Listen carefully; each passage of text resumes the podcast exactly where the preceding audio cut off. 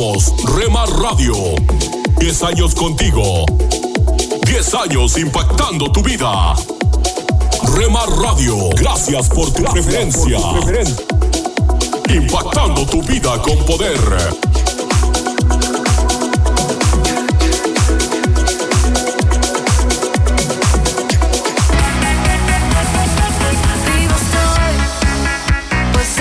Estás escuchando Rema Radio. Transmitiendo desde Jalisco, México. Ahora yo puedo ver. Impactando tu vida con poder. Wow, todo el mundo va. Estás escuchando Tiempo devocional, un tiempo de intimidad con Dios. Sobre todo, tu majestad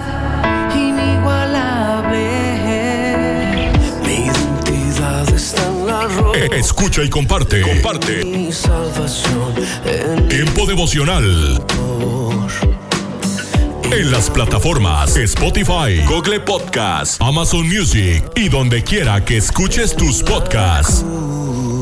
Dios me has escogido, me has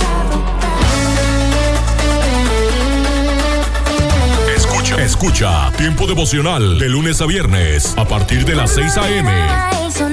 El sonido de tu voz. a través de Rema Radio. Pareció tu amor. Sábados y domingos 8 a.m. por Rema Digital Radio. Sobre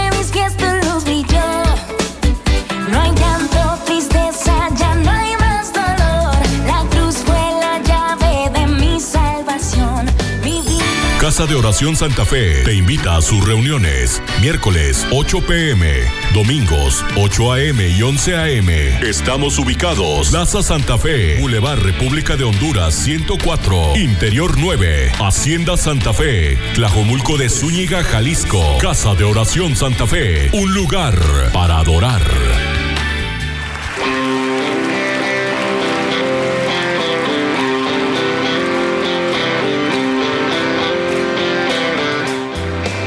En Iglesia Puerta Abierta tendrás un nuevo comienzo. Ven con toda tu familia, todos los domingos a partir de las 5 de la tarde. Iglesia Puerta Abierta, nuevos comienzos. Privada Loma Vallarta número 39, Colonia Loma del Paraíso, tercera sección en Guadalajara. Para más información búscanos en Instagram o en Facebook como Puerta Abierta NC. En Puerta Abierta NC somos una iglesia que crece.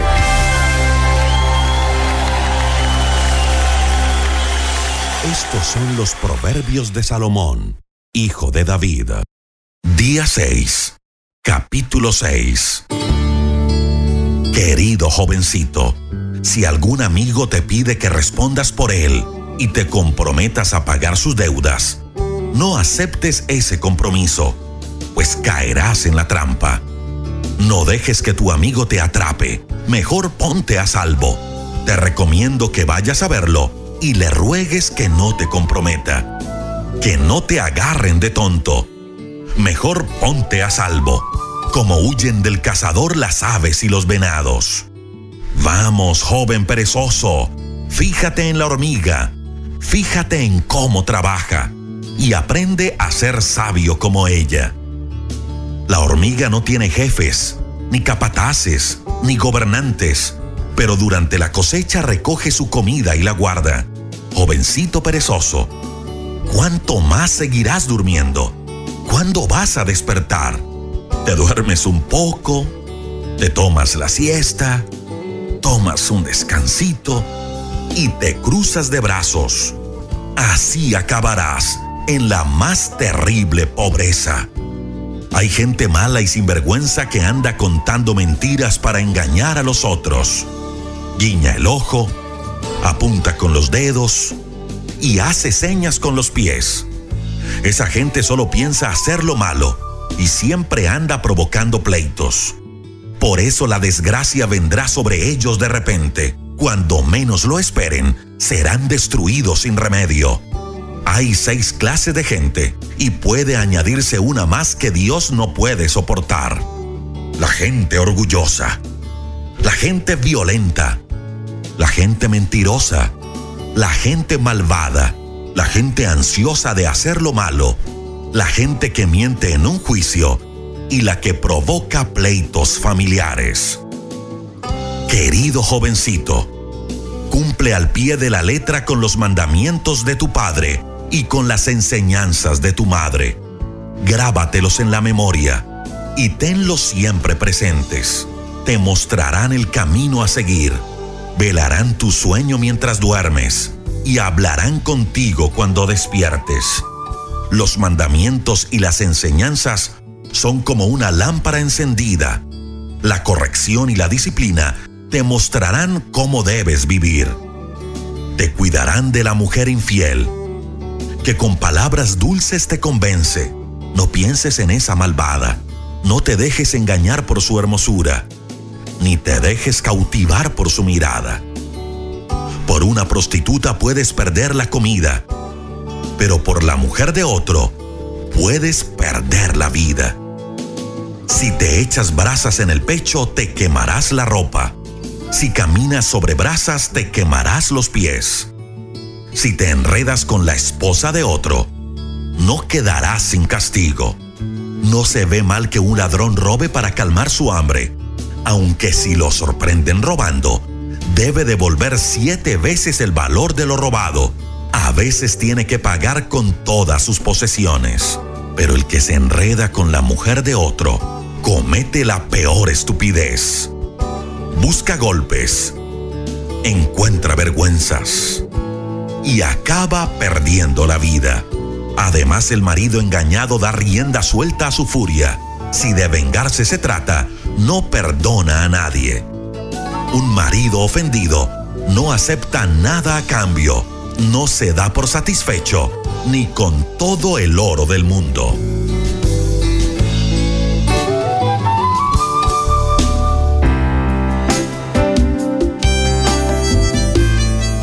Alimento para el alma. Lecturas diarias de inspiración producidas por Radio Transmundial. El éxito. Ser exitoso y lograr objetivos en la vida es una búsqueda constante. Este deseo es lícito y aprobado por Dios. Sin embargo, es muy importante determinar qué es lo que Dios considera como éxito, a fin de que nos ajustemos a su estándar. Hace muchos años conocí a un ex delincuente convertido al cristianismo, quien me contó que antes de cometer un delito se encomendaba a Dios pidiendo protección y éxito. Y luego de haber cometido el delito se arrodillaba y daba gracias a Dios por haber logrado lo que quiso. Este es un concepto totalmente erróneo de éxito.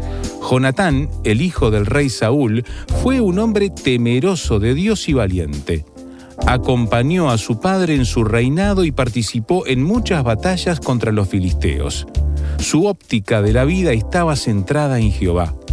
En una oportunidad, junto con su escudero, avanzaron hacia la guarnición de los filisteos para enfrentarlos. Jonatán estaba convencido de la voluntad de Dios y creía que le daría la victoria. Su meta fue destruir a los enemigos de Jehová. Convencido de la voluntad de Dios para su vida, Jonatán estaba seguro que Dios lo capacitaría para tener éxito. Convencido de esto dijo a su escudero, ven, pasemos a la guarnición de estos incircuncisos, quizá haga algo Jehová por nosotros, pues no es difícil para Jehová salvar con muchos o con pocos. Nuestro éxito debe ser cumplir las tareas de Dios y no necesariamente lograr nuestros objetivos personales. Ese es el éxito que Dios quiere que busquemos. Nuestras metas personales deben ser planteadas alrededor de la voluntad de Dios. Realizar la tarea de Dios debe ser nuestro éxito. Meditación escrita por Edward Zacarías, Perú,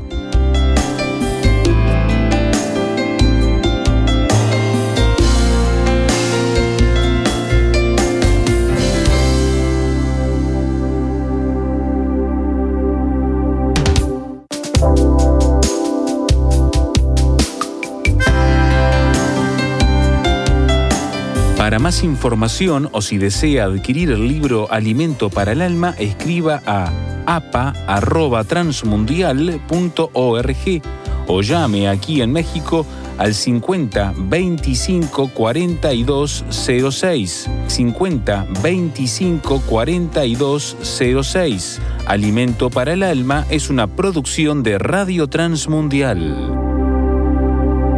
Devocional, ¿estás seguro a quién le perteneces? Nuestros actos, nuestras palabras, toda nuestra vida refleja a quién realmente le pertenecemos. ¿A quién pertenece tu vida? El coronel Lacroix, un cristiano piadoso y activo en ganar almas para Cristo, formó parte de la plana mayor del general Eisenhower cuando éste estaba haciendo los planes sobre la invasión a Normandía. Más tarde, en las reuniones que se celebraron en Viena, tuvo como compañero de mesa al delegado ruso. Se interesó por el bienestar del alma de este funcionario comunista y quiso atraerlo a Cristo. En que el coronel Lacroix siempre llevaba la discusión, el comunista interrumpió y le dijo, Coronel Lacroix, usted trata de hacer de mí un hombre religioso. Soy comunista, pertenezco al partido. Para mí el partido está ante todo.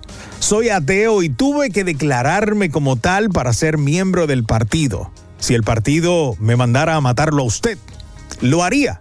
Haría incluso lo mismo con mi esposa y mis hijos. El partido vive primero porque le pertenezco. Así que puede abstenerse de intentar que me interese por la religión. El coronel La Cruz se retiró a su cuarto apenado. Allí sobre sus rodillas oró. Oh Señor, ¿a quién pertenezco? ¿A quién obedecería yo tan ciegamente? ¿Sabes a quién le perteneces? Nuestros actos y palabras son un reflejo de lo que creemos, pensamos, sentimos, pertenecemos. Romanos 12, 2 dice, Por lo tanto, amados hermanos, les ruego que entreguen sus cuerpos a Dios por todo lo que Él ha hecho a favor de ustedes. Que sea un sacrificio vivo y santo, la clase de sacrificio que a Él le agrada. Esa es la verdadera forma de adorarlo. No imiten las conductas ni las costumbres de este mundo. Más bien, dejen que Dios los transforme en personas nuevas al cambiarles la manera de pensar. Entonces aprenderán a conocer la voluntad de Dios para ustedes, la cual es buena, agradable y perfecta.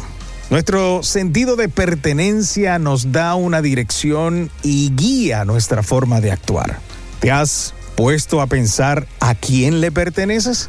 Muchas veces decimos que pertenecemos a Dios, que le hemos entregado nuestra vida, pero ¿estarías dispuesto a darlo todo por Él? ¿Puedes alabarlo aún en las dificultades? A la hora de la prueba, ¿reniegas contra Él o confías en su voluntad? ¿Estás dispuesto a obedecerlo ciegamente? Hay mucha gente dispuesta a entregar su vida por cosas terrenales o superfluas, por una persona como ellos. ¿Y tú?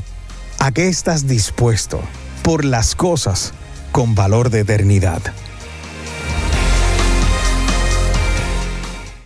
Vuele con Emirates a Tel Aviv y conéctese con Israel, con comida increíble, cultura y atmósfera electrizante de este destino único. Disfrute de hasta 5.000 canales a bordo y comidas gourmet inspiradas en la región. Puede elegir reservar nuestro menú kosher antes de su vuelo. También tiene la opción de hacer escala en la cosmopolita ciudad de Dubai. Disfrute de una experiencia de viaje inigualable y atractivas tarifas con Emirates. Visite emirates.com para reservar sus vuelos a Tel Aviv vía Dubai. Vuele con Emirates, vuele mejor.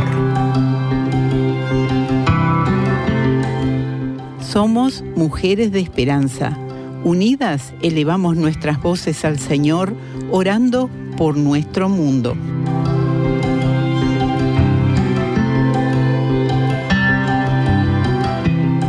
Gracias Dios que las mujeres en Uruguay encuentran información, ánimo y salvación a través de los programas Mujeres de Esperanza. Te agradecemos por eso, Señor, y lo hacemos en el nombre de Jesús. Amén.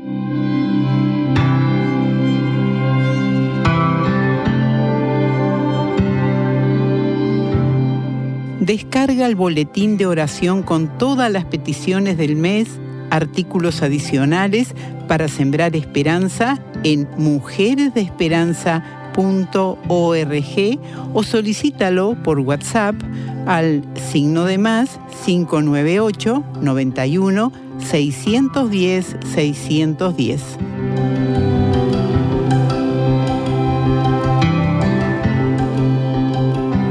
Un minuto con Dios, con el doctor Rolando Aguirre. ¿Te acuerdas del sentimiento que has tenido cuando haces algo por primera vez? Desde niños, las primeras palabras, los primeros pasos, el primer día en la escuela, los primeros amigos, la primera participación en público, el primer amor, el primer trabajo, la primera decepción, etc. Existe un sentimiento implícito en la novedad. Al crecer, aumentan cada vez más las expectativas y el grado de dificultad suele incrementarse. Lo que antes era simple y novedoso, ahora parece complejo y dificultoso. En especial, hay dos características fundamentales que se experimentan cuando haces algo por primera vez. La primera es un sentimiento de satisfacción y plenitud por la tarea realizada. La segunda es un sentimiento de frustración y negatividad a lo ya experimentado. En otras palabras, nuestra mente lo registra como un buen episodio o como un lapso traumático que no queremos volver a repetir. Nuestra capacidad de decisión y el libre albedrío nos hace tomar decisiones correctas y erráticas de las cuales aprendemos diariamente. Sin embargo, cuando lo que se hace por primera vez se logra conectar con un sentido de plenitud, se vuelve a repetir cuantas veces y sea posible como si fuera la primera vez. Así que ríe, ama, trabaja, desafíate y entrega todo de sí como por primera vez. Dios restaura lo que pasó, bendice lo que pasa y estará a cargo de todo lo que pasará. La Biblia dice en 1 Corintios 16:13, estén alerta, permanezcan firmes en la fe, sean valientes y sean fuertes.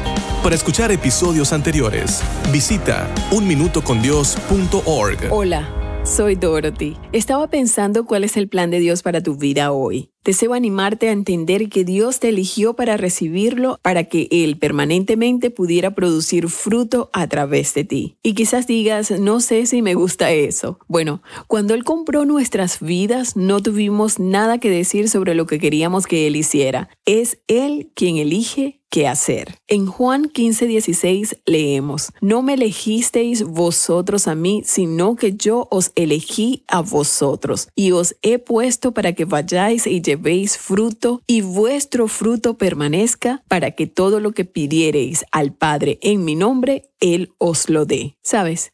Él responderá y actuará si estamos haciendo lo que Él ha elegido que hagamos. No es mi idea impuesta a Él, sino su plan llevándose a cabo a través de mí. Cuando Él lleva fruto a través de mí, el Padre es glorificado. Mi ambición se va y estoy feliz de no ser tomado en cuenta, si tan solo mi precioso Señor es exaltado y alabado. Pero, ¿qué problema el de mi gran yo? ¿Dónde encajo en todo esto? ¿Quién me va a dar un crédito especial por haber realizado esta pequeña actuación? No, se trata de Él. Sus promesas son totalmente confiables. Él ha preparado el fruto. Él sabe de ese fruto y quiere que venga a través de ti y de mí. Por tanto, Él permite que las cosas más extrañas y maravillosas sucedan a nuestro alrededor. A veces no somos de nuestra elección. Otras veces, en lugar de librarnos del peligro, Él nos hace correr hacia el lugar de riesgo para que pueda haber fruto en esa situación. Él ejecuta su plan a través de nuestras vidas solo cuando estamos disponibles para Él como creyentes. Él obra de maneras que nadie podría imaginar. Es necesario que entendamos que debemos humillarnos ante el Dios Todopoderoso para que Él pueda hacer esa obra a través de nosotros.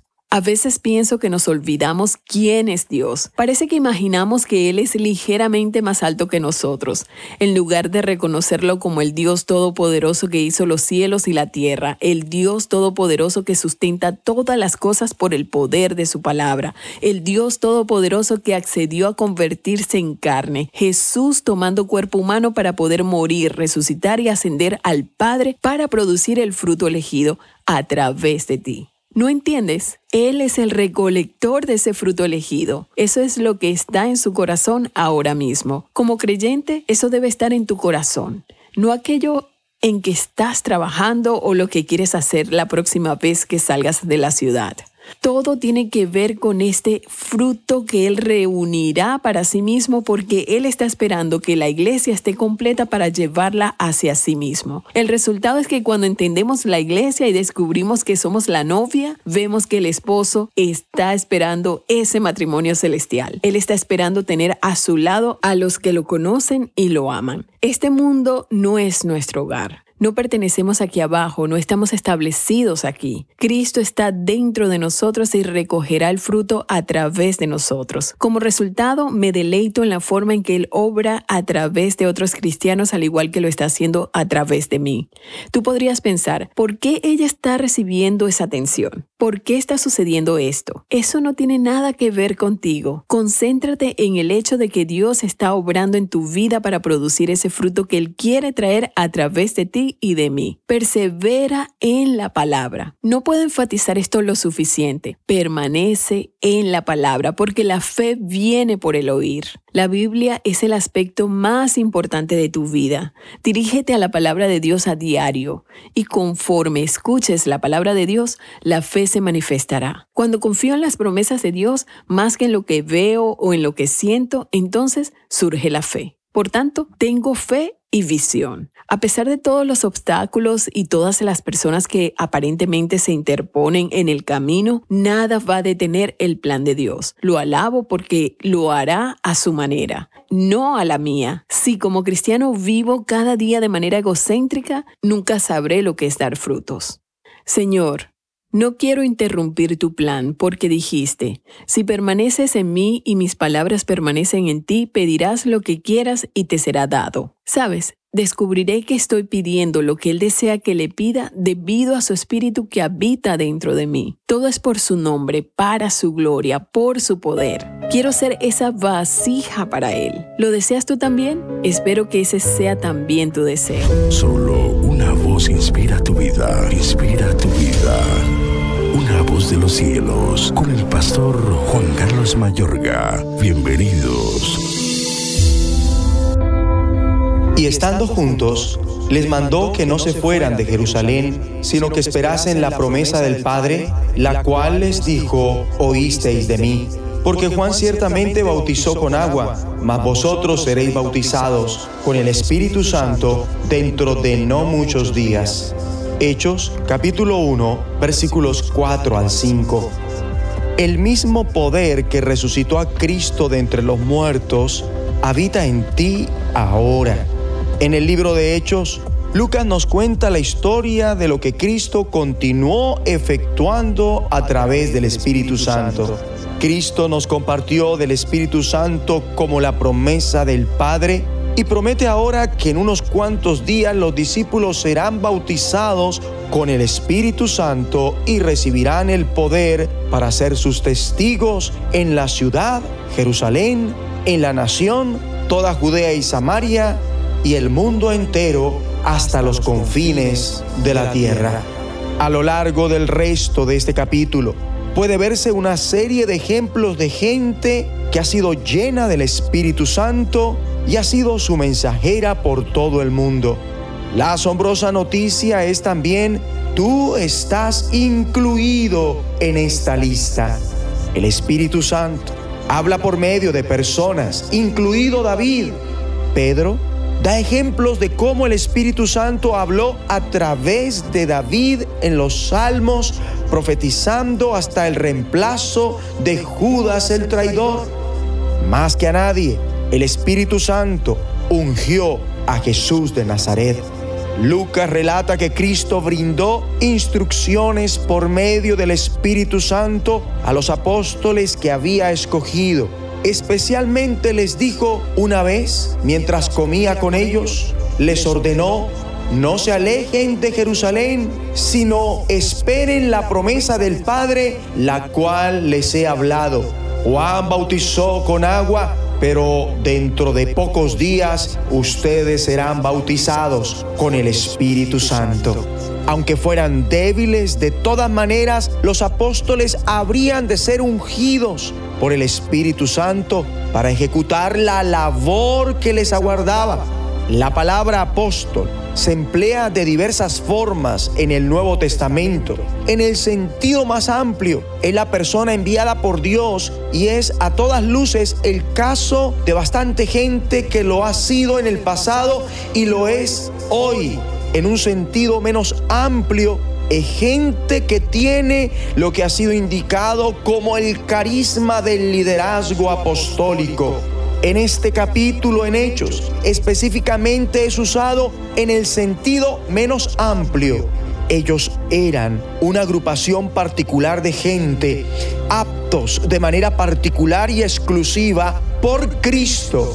El Espíritu Santo habló por a través de ellos de una forma exclusiva. Ellos eran los apóstoles que Cristo había elegido, la gente a quienes dio adiestramiento especial a través del Espíritu Santo. Inicialmente, Judas había sido parte de aquella agrupación y ahora estaban buscando un reemplazo. Pedro detalla las condiciones tiene que haber sido de los que acompañaban a Cristo durante su ministerio y recibieron la necesaria capacitación. Cristo dijo, dentro de pocos días ustedes serán bautizados con el Espíritu Santo, recibirán poder y serán mis testigos tanto en Jerusalén como en toda Judea y Samaria y hasta los confines de la tierra. En el día de Pentecostés se cumplió esto. Y el apóstol Pedro dejó claro que la promesa era para todos aquellos a quienes el Señor nuestro Dios quiera llamar, lo cual te incluye a ti.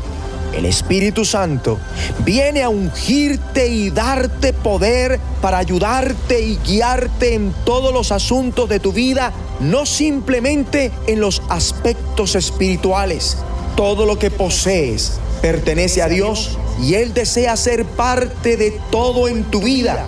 A través del Espíritu Santo que habita dentro de ti, Dios desea que llegues a ser como Cristo en tu mentalidad, comportamiento, palabras y actos. Para el mundo, tú eres como Cristo. Oremos juntos.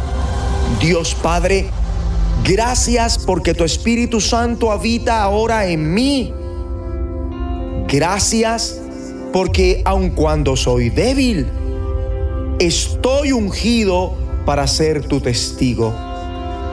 Ayúdame a ser una herramienta a través de la cual tu Espíritu Santo hable. En el nombre de Jesucristo. De los cielos, escúchanos, será de bendición para tu vida. De bendición para tu vida. unos momentos para recibir ánimo y renovación con pautas para vivir. Muchos científicos creen que la arqueología ha contribuido a corroborar la autenticidad de las escrituras más de lo que la mayoría de la gente se imagina. Considere lo siguiente. En las escrituras se encuentran registrados hechos históricos, ciudades, nombres, lugares, eventos y creencias que han sido documentados por la arqueología. Por ejemplo, los hititas un gran imperio de la antigüedad que después de su desaparición cayó en el más absoluto olvido. No obstante, en el Antiguo Testamento se les menciona 38 veces.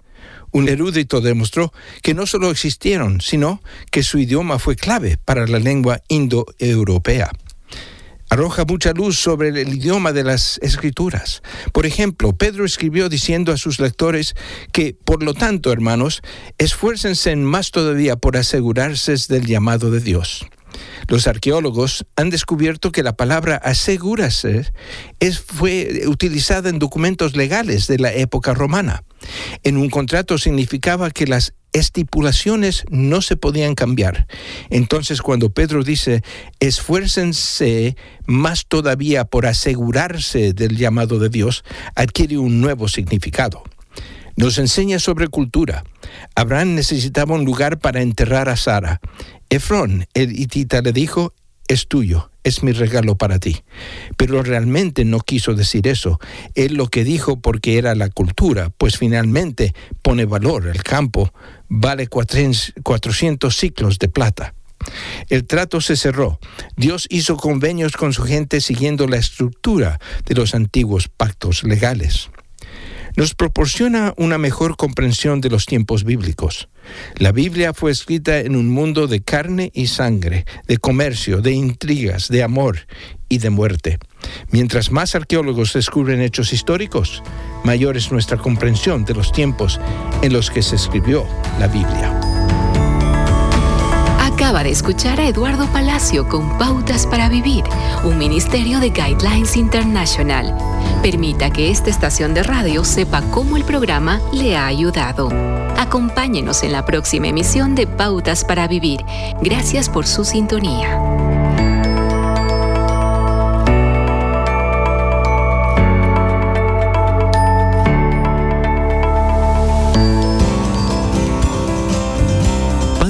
Para la Vida. Reflexiones con Carmen Reynoso.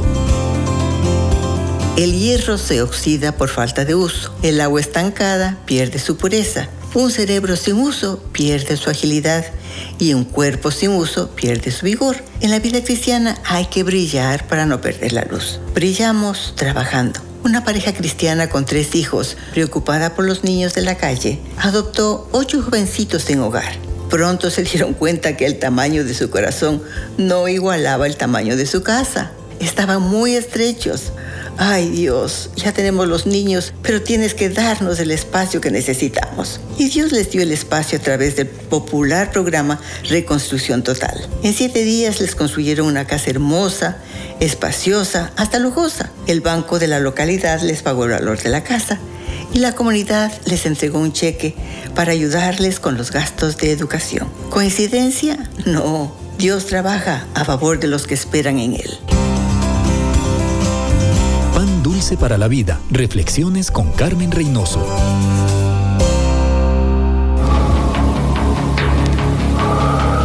En las nubes de la incertidumbre, el dolor y el desaliento, surge un rayo de esperanza en la voz internacional de la radio de Guillermo Villanueva.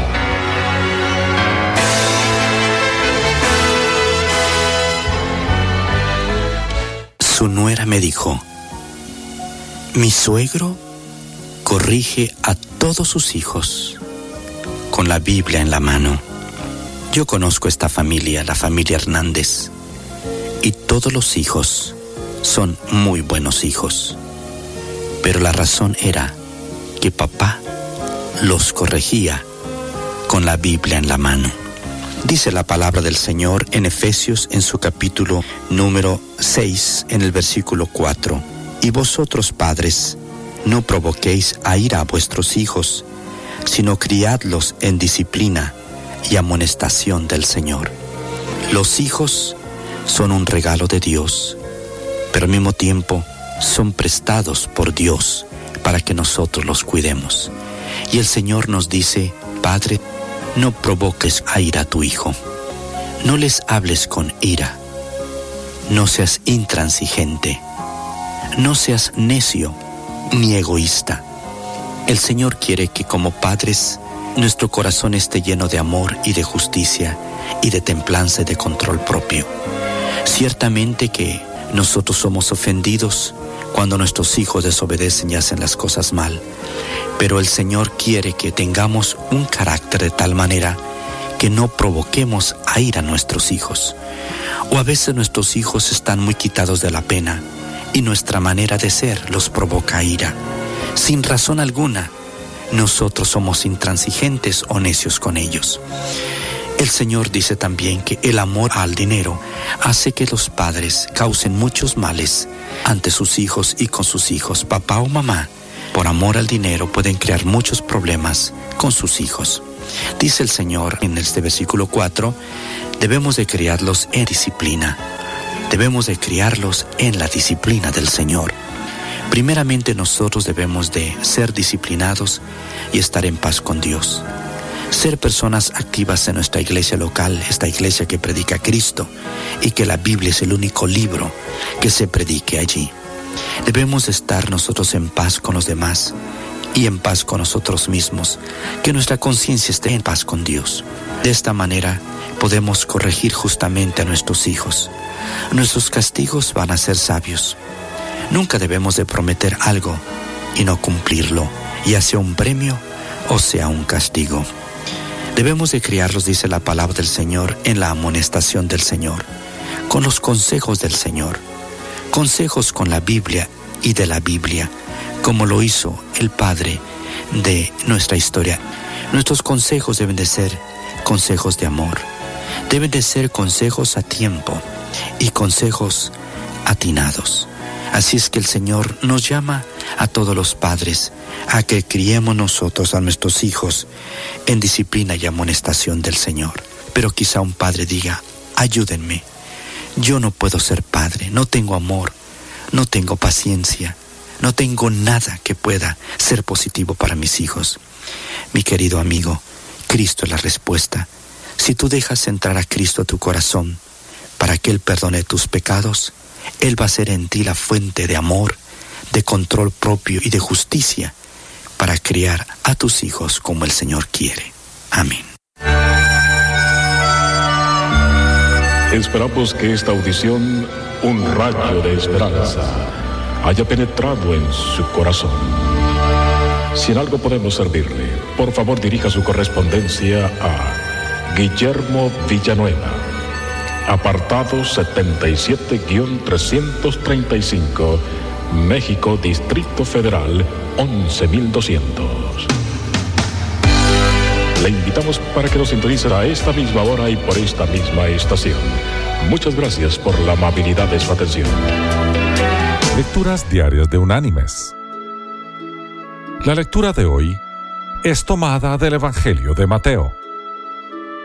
Allí en el capítulo 15 vamos a leer desde el versículo 17 hasta el versículo 20, donde Jesús nos dice,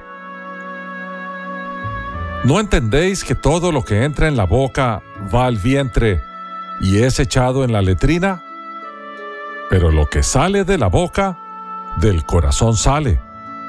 Y esto contamina al hombre, porque del corazón salen los malos pensamientos, los homicidios, los adulterios, las fornicaciones, los hurtos, los falsos testimonios, las blasfemias.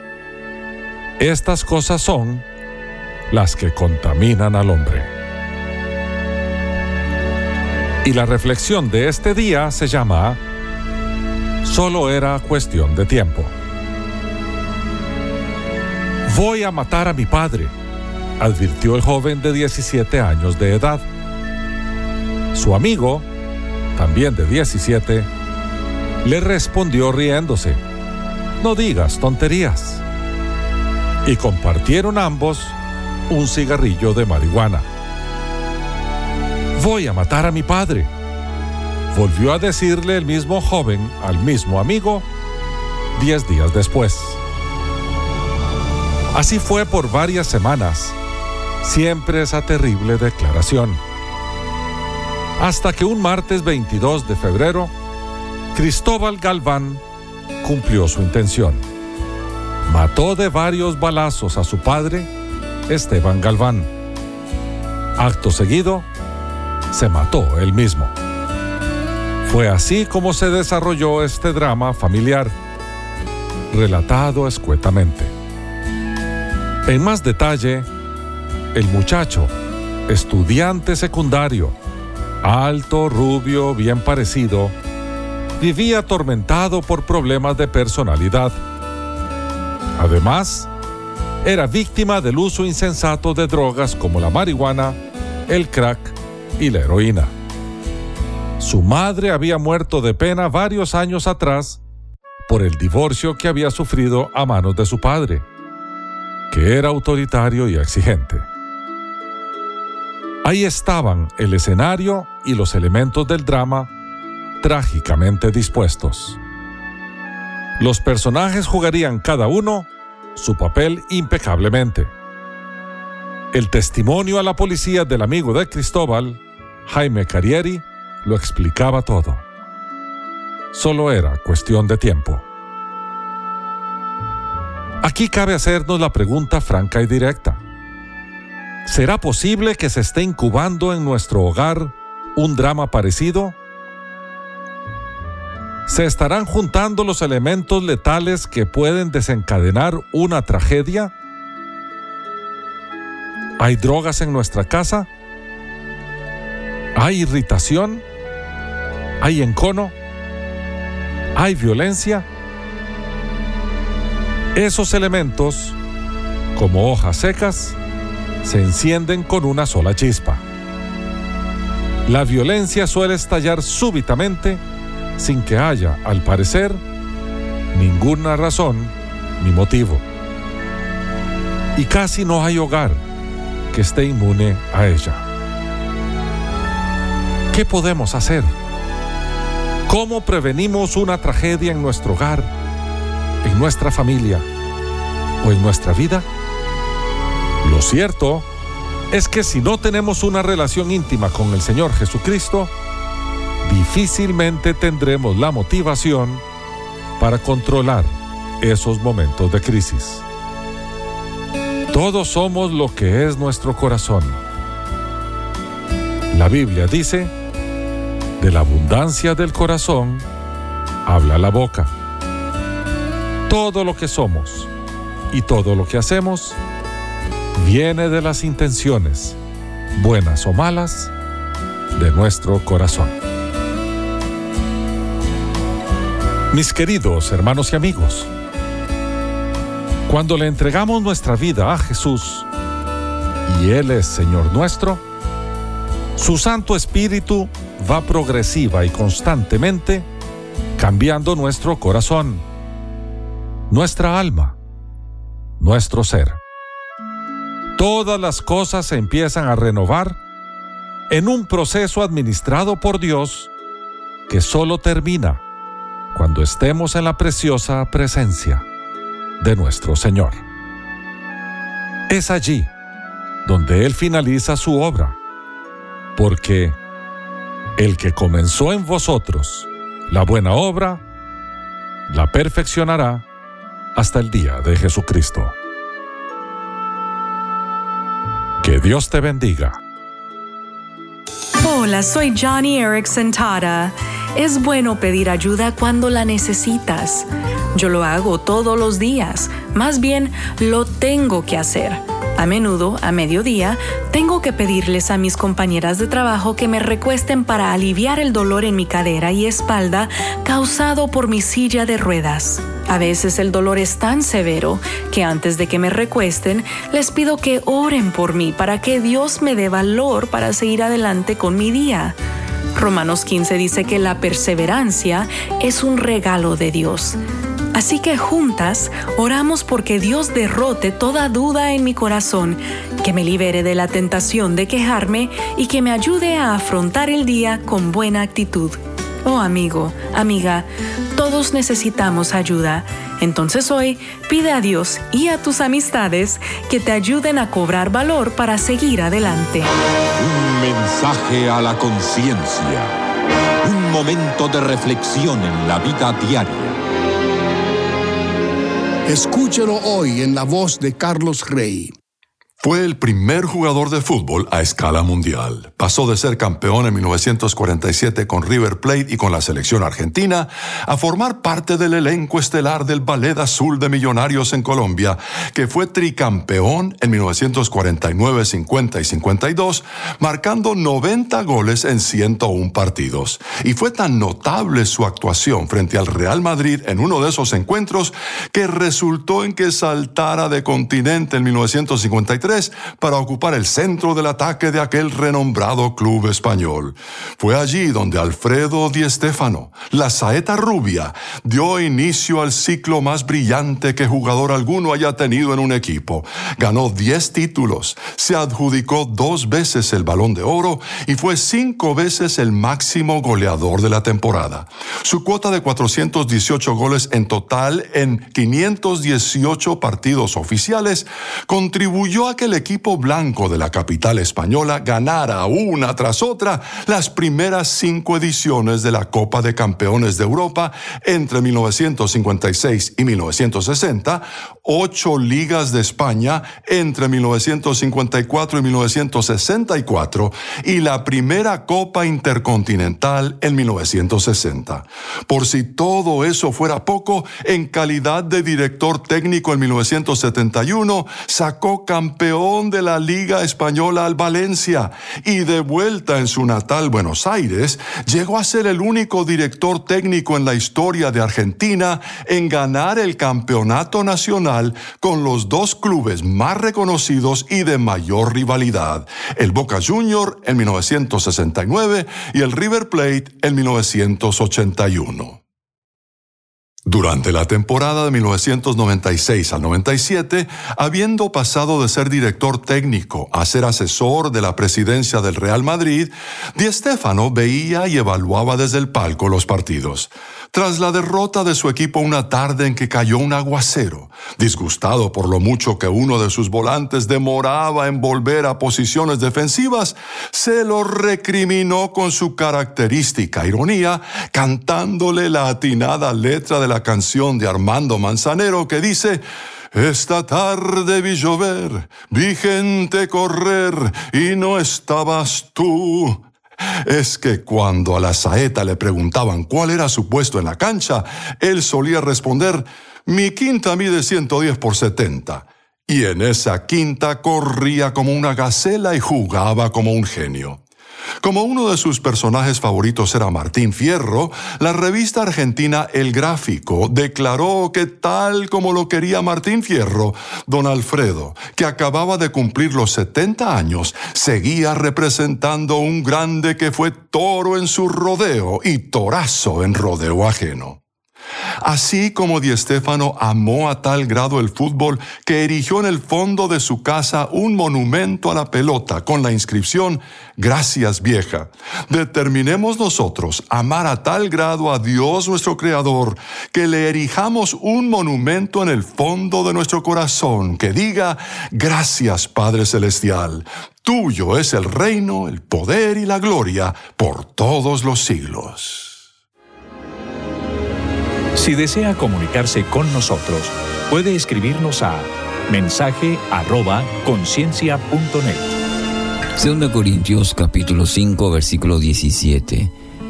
De modo que si alguno está en Cristo, nueva criatura es. Las cosas viejas pasaron, he aquí todas son hechas nuevas. Lo más probable que ya haya escuchado esta, esta frase quedó como nuevo. Nos produce alegría, eh, una satisfacción cuando podemos reparar, por ejemplo, algo, ya sea de la casa, algún objeto que tiene valor para nosotros. Y la persona entendida que reemplaza una pieza que de repente se averió por una nueva y lo tenemos como nuevo. Bueno, mirando este, este ejemplo, Dios quiere hacer algo similar también en nuestra vida. El pecado no nos permite avanzar, no nos permite vivir en el plan de Dios para nuestra vida. El pecado es la parte averiada del ser humano y solo mediante el plan redentor de Cristo podemos quedar como nuevos. Dios quiere quitar esa parte dañada en realidad es el todo, el, ser. Toda nuestra vida ha dañado el pecado. Por medio del sacrificio de su único Hijo Jesucristo, que entregó su vida por amor a usted, a mí, nosotros hoy podemos experimentar esa nueva vida que Dios nos ofrece a través de su Hijo Jesucristo. Una nueva vida. Muchas veces se escucha decir, si tuviera una nueva oportunidad, pues bueno, Dios nos ofrece esa oportunidad que muchas veces buscamos, pero no, es, no a nuestra manera. Lucas 19:10, porque el Hijo del Hombre vino a buscar y a salvar lo que se había perdido. Solo por medio de la fe en Jesús. Usted tiene salvación eterna, una nueva vida donde Él ahora ocupa el centro, lo más importante en nuestra vida.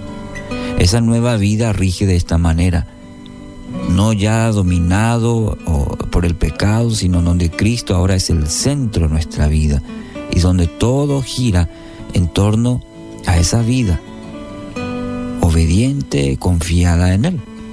Gálatas capítulo 2, versículo 20.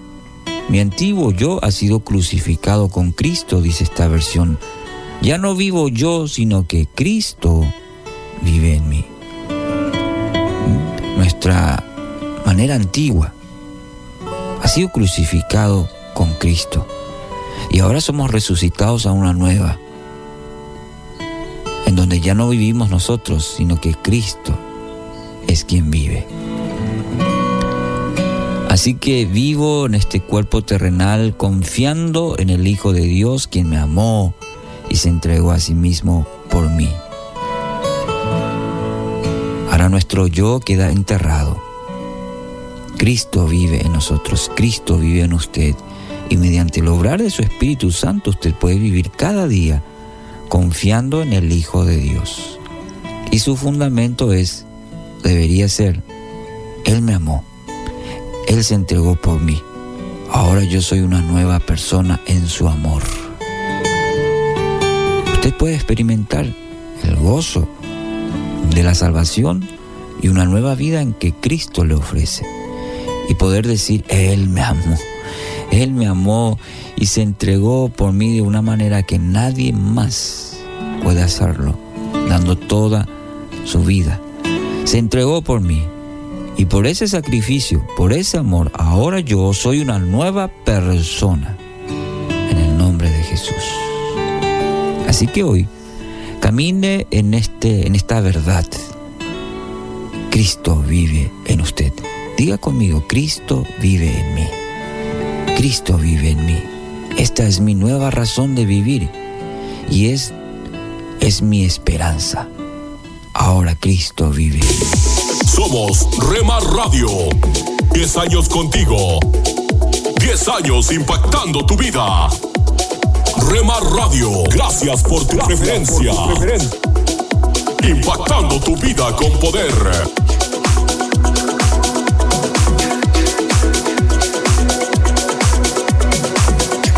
Me llevas más alto, más alto quiero ir.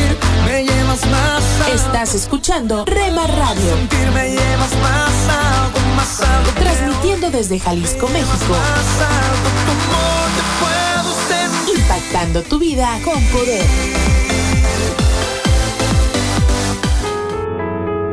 Estás escuchando Tiempo devocional, un tiempo de intimidad con Dios. Sobre todo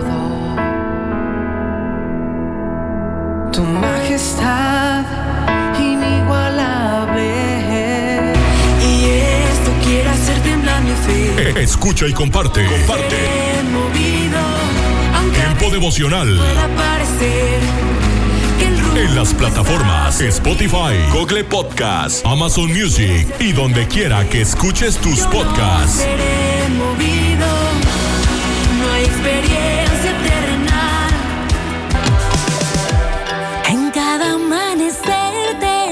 Escucha, Tiempo devocional de lunes a viernes a partir de las 6 a.m.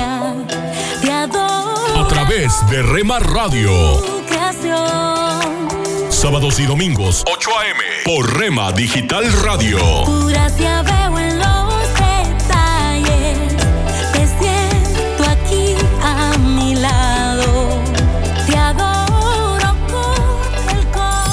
Casa de Oración Santa Fe te invita a sus reuniones. Miércoles 8 pm, domingos 8 am y 11 am. Estamos ubicados. Plaza Santa Fe, Boulevard República de Honduras 104, Interior 9, Hacienda Santa Fe, Tlajomulco de Zúñiga, Jalisco. Casa de Oración Santa Fe, un lugar para adorar.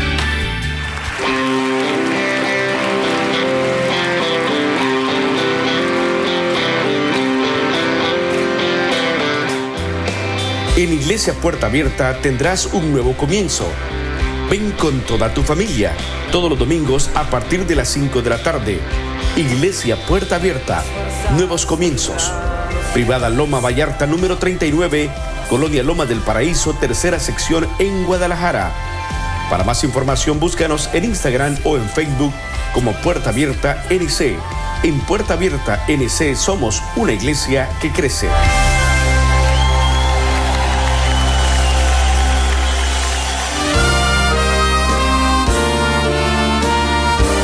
Presentamos La Buena Semilla, una reflexión para cada día del año. La buena semilla para hoy se encuentra en Marcos 2.17. Jesús dijo, los sanos no tienen necesidad de médicos sino los enfermos. No he venido a llamar a justos sino a pecadores. La reflexión de hoy se titula ¿De qué debo ser salvo? Un joven que hablaba con un cristiano sobre el Evangelio le preguntó, si Jesús vino a la tierra y murió en la cruz, ¿fue para salvarnos de qué exactamente? La pregunta es buena y nos lleva a la afirmación de Jesús citada hace instantes. ¿Qué enfermedad tengo? ¿Qué pecado cometí? En la Biblia Dios responde a mis preguntas, declara formalmente que no hay justo, que todos pecaron. Pecar es hacer, decir e incluso pensar algo contrario al carácter perfecto y santo de Dios.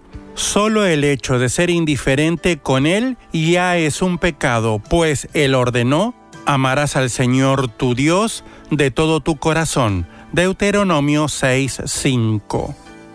Esto fue recordado por Jesús en los Evangelios, Lucas 10:27. El castigo reservado por el Dios soberano para los pecadores es pasar la eternidad lejos de Él, con el alma atormentada. Es de esto de lo que todo hombre necesita ser salvo, por esta razón Jesús, el Hijo de Dios, vino a la tierra para solucionar este problema y ofrecer la salvación a todos. Mi amigo, a veces cuando nos sentimos mal y tenemos miedo al diagnóstico, es difícil ir al médico. Con Jesús no debemos temer nada, aunque es verdad que todos pecaron, el remedio es seguro, absoluto y definitivo, creer en el Señor Jesucristo. Hechos 16:31. Dice la Biblia, lavaos y limpiaos, dejad de hacer lo malo, aprended a hacer el bien. Venid luego, dice el Señor, y estemos a cuenta, si vuestros pecados fueren como la grana, como la nieve serán emblanquecidos, si fueren rojos como el carmesí, vendrán a ser como blanca lana. Para escuchar este y otros programas, le invitamos que visite nuestra página web en labuenasemilla.com.ar.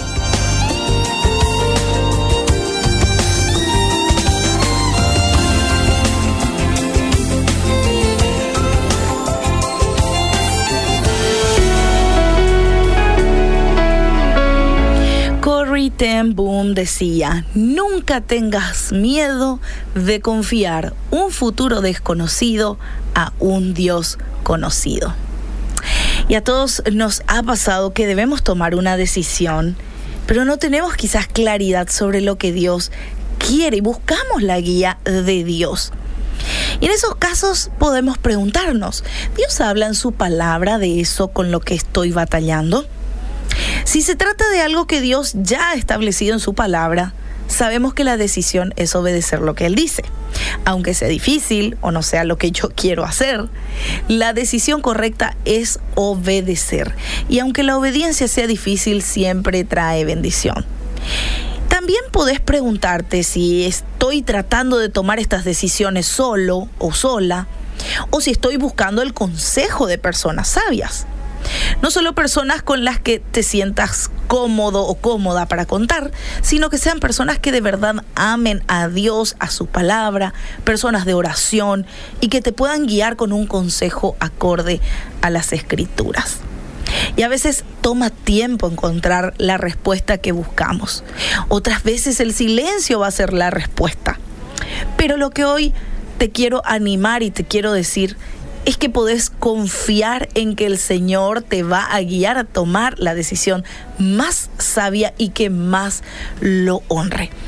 Y podrás decir así como Corrie ten no voy a tener miedo de confiar en un futuro desconocido a mi Dios, a quien conozco porque más que nuestras decisiones, más que acomodarse a nosotros, esas decisiones deben rendirle honra a Dios.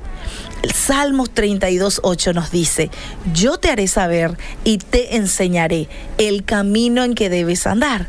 Te aconsejaré con mis ojos puestos en ti. Él no te dejará ciegas.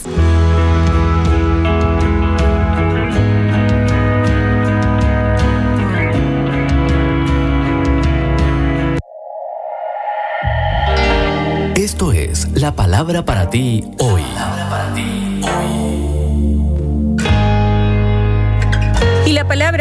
hoy es el aguijón, escrita por Bob Gass. En 2 de Corintios 11:3 leemos Temo que su devoción a Cristo se corrompa. ¿Has escuchado hablar sobre la hormiga aterciopelada?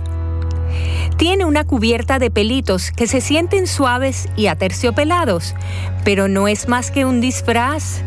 Ni siquiera es una hormiga, es una avispa sin alas con un terrible aguijón.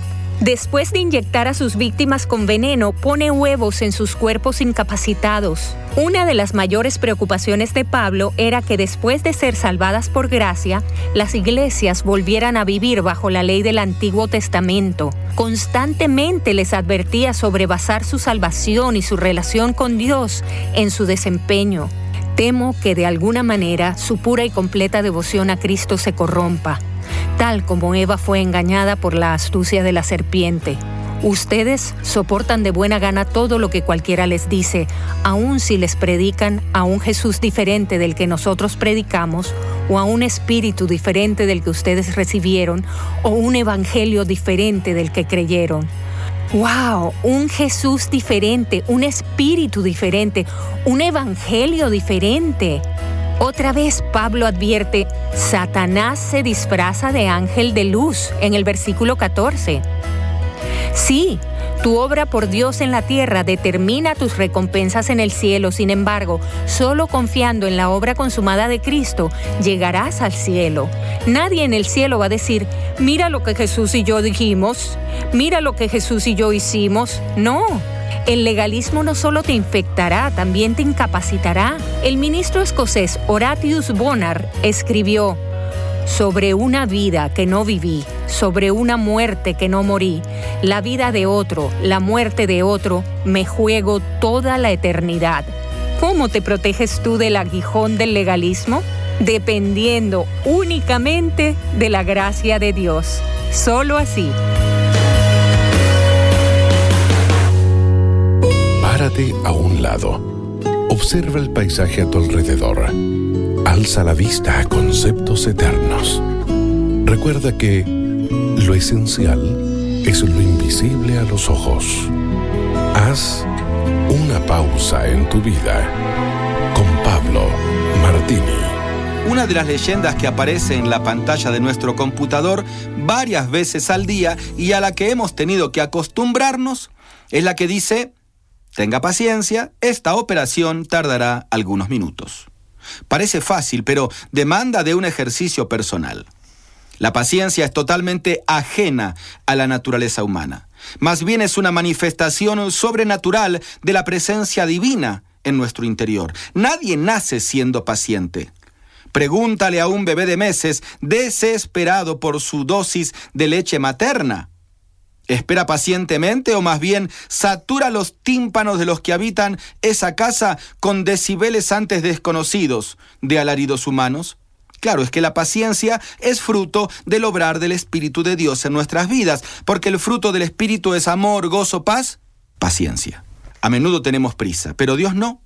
Es posible que te sientas fracasado con el proceso aparentemente lento que estás experimentando. Una de las frustraciones de la vida es que el programa de Dios es raramente igual al nuestro, ¿sabes? Dios nunca anda deprisa, pero siempre llega a tiempo. Él usará toda tu vida preparándote para tu papel en la eternidad. Él se tomó 14.600 días para preparar a Moisés para la obra que deseaba que cumpliese. Vivimos en el siglo de lo instantáneo, café instantáneo, dinero en minutos, comunicación satelital en segundos, pero la madurez es un proceso que lleva tiempo y paciencia. Dios tarda 70 años en formar un roble, pero una noche basta para formar un hongo. Depende de lo que quieras hacer en tu vida. Las almas grandes crecen y se forman atravesando luchas, tormentas, tiempos de sufrimiento. Santiago aconseja, si se ejercitan en la paciencia, serán completos, aptos para enfrentarse a cualquier circunstancia adversa que se les presente. Descubre el recurso divino de su espíritu que te capacita para ser paciente. Hay capítulos de tu vida todavía por completarse, ya llegarán. Recuerda que con perseverancia el caracol llegó al arca y al final se salvó. Usted puede conseguir estas mismas reflexiones como texto de lectura para cada día del año adquiriendo el libro devocional Una pausa en tu vida. Descarga ya nuestra aplicación Una pausa en tu vida y llévanos siempre en tu dispositivo móvil. Gracias por escucharnos. ¿Cuándo te sientes más solo? ¿Cómo te recuerda Dios que está contigo en tus momentos de soledad? El pensamiento de hoy está escrito por Dave Brannon. Dave escribe. El 20 de julio de 1969, Neil Armstrong y Buzz Aldrin se transformaron en los primeros humanos en caminar sobre la superficie de la Luna, pero no solemos pensar en la tercera persona de su equipo, Michael Collins, el cual piloteaba el módulo de comando del Apolo 11. Cuando sus compañeros bajaron a probar la superficie lunar, Collins esperó solo del otro lado de la Luna. Estaba incomunicado de Neil, de Buzz y de todos en la Tierra. El centro de control de la NASA comentó, Desde Adán, ningún ser humano ha conocido la soledad como Mike Collins. A veces nos sentimos completamente solos. Imagina, por ejemplo, cómo se habrá sentido José, el hijo de Jacob, cuando sus hermanos lo vendieron y fue llevado de Israel a Egipto. Después lo arrojaron a un mayor aislamiento cuando lo acusaron falsamente y lo encarcelaron. ¿Cómo sobrevivió José en la prisión en una tierra lejana? Escucha esto, el Señor estaba con José en la cárcel Génesis capítulo 39 nos recuerda esta verdad reconfortante cuatro veces. ¿Te sientes solo o aislado de los demás? Aférrate a la verdad de la presencia de Dios que Jesús mismo prometió. Y aquí yo estoy con vosotros todos los días. Con Jesús como tu Salvador, nunca estás solo. Oremos. Padre, ayúdame a saber que estás conmigo como estuviste con José. En el nombre de Jesús. Amén. El pensamiento de hoy fue traído a ustedes de parte de Ministerios Nuestro Pan Diario. Solo un minuto. La inseguridad, la incompetencia y la baja autoestima pueden distraernos del plan de Dios y llevarnos a transigir. La desobediencia indica que estamos presos del pecado. ¿Cómo podemos liberarnos? Primero, reconozca su esclavitud. Es posible que un punto ciego le impida ver un pecado que es obvio para los demás. Segundo, rastree el pecado hasta su raíz. ¿Qué propósito tiene? Es una manera de evitar alguna responsabilidad, evitar ser transparente o evitar pasar por una situación incómoda. Tercero, decida ser libre. Por la muerte y la resurrección de Cristo se nos ofrece la libertad más grande de todas, la reconciliación con Dios. Dios puede acabar con la esclavitud del pecado y la inseguridad en nuestra vida. Pídale su ayuda y camine hacia la restauración. Para más información, visite encontacto.org. ¿Te imaginas? Una reflexión del pastor y comunicador José Pablo Sánchez con Esperanza Suárez.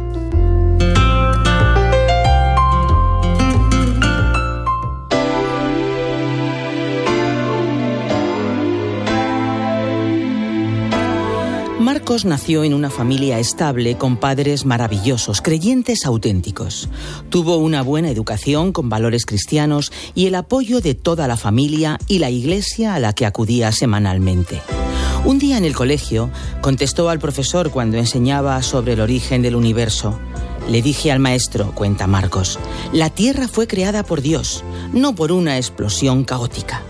Pero todos esos valores e ideas fueron desapareciendo cuando llegó al instituto y comenzó a fumar marihuana y a beber.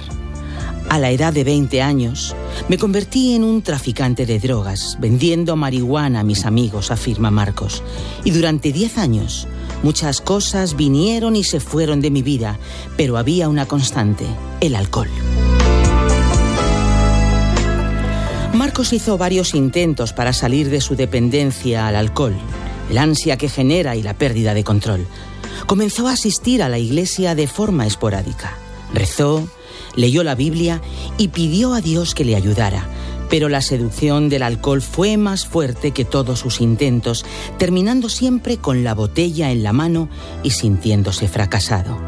El alcoholismo le impidió mantenerse empleado por mucho tiempo, cambiando frecuentemente de trabajo. Además, dice Marcos, mi cuerpo había comenzado a luchar con la ingesta del alcohol.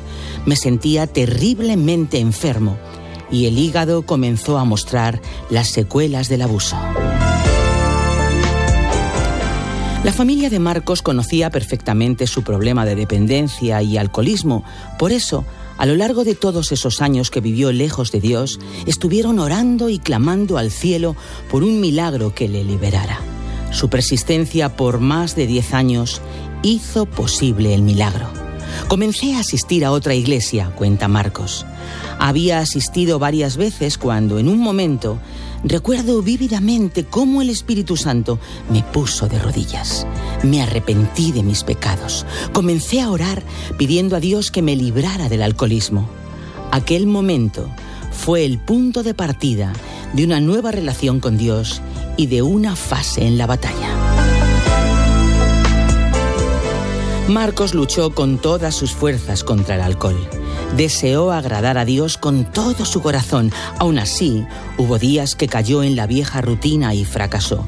No obstante, siguió luchando, siguió orando, siguió acudiendo a la iglesia, siguió buscando en Dios la victoria, hasta que un día, recuerda Marcos, supe que algo había sucedido. Dios había eliminado el deseo de beber y me había liberado del alcoholismo que me había atado durante tanto tiempo. Hoy Marcos se siente libre y dedica su vida a ayudar a los demás, especialmente a aquellos que como él luchan contra la esclavitud del alcoholismo.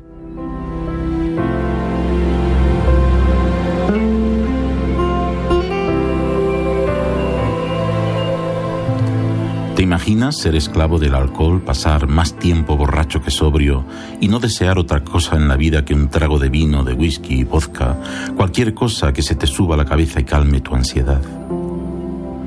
¿Te imaginas luchar contra esas cadenas, poner todo tu empeño, rezar, clamar al cielo, esforzarte, sacrificarte para terminar siempre en el mismo sitio con la botella vacía en la mano, sintiéndote fracasado, hundido, acabado? ¿Te imaginas que en tu desesperación acudes a la iglesia y allí encuentras un rayo de luz, una gota de esperanza que te impulsa a no abandonar y a mantenerte firme en la lucha, firme en la batalla, agarrándote a Dios y a sus promesas hasta que por fin un día desaparece la ansiedad, termina completamente el deseo y te sientes libre, totalmente libre? ¿Te imaginas que a partir de entonces tu vida da un giro de 180 grados y aprovechas tu libertad para llevar esperanza a las víctimas del alcohol? Pues no te lo imagines más, es verdad. La verdad de aquellos que encuentran sus fuerzas en el Espíritu Santo. ¿Has escuchado Te Imaginas? Un espacio producido por Radio Encuentro, Radio Transmundial en España Comunícate a info@radioencuentro.net.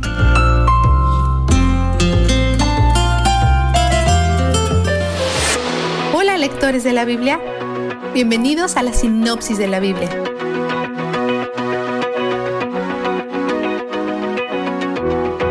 David está de luto por la muerte de Absalón. Joab lo reprende por no ser más agradecido por la victoria y por dejar que la muerte de su enemigo lo agobie. David responde a la reprensión poniéndole un alto a su duelo y regresando a su casa en Jerusalén para aparecer ante el pueblo. Pero parece que guarda resentimiento por las palabras duras de Joab. El pueblo de Israel no sabe qué hacer con David ahora. ¿Todavía lo van a considerar su rey? Las respuestas están divididas entre las tribus. La tribu de David, Judá, tiene una opinión y el resto de Israel tiene otra. Judá duda en reintegrarlo Mientras que está tratando de convencer a los líderes que lo reintegren, inesperadamente reemplaza a Joab, el comandante de su ejército, con Amasá, quien era el comandante del ejército de Absalón 24 horas atrás. Esto puede ser motivado por el enojo que tiene David hacia Joab, por reprenderlo o por el deseo de ganarse otra vez a Judá. Dependientemente de esto, Judá lo reintegra. Esto probablemente se sienta como una bofetada a la cara para Joab, pero se quedó al lado de David.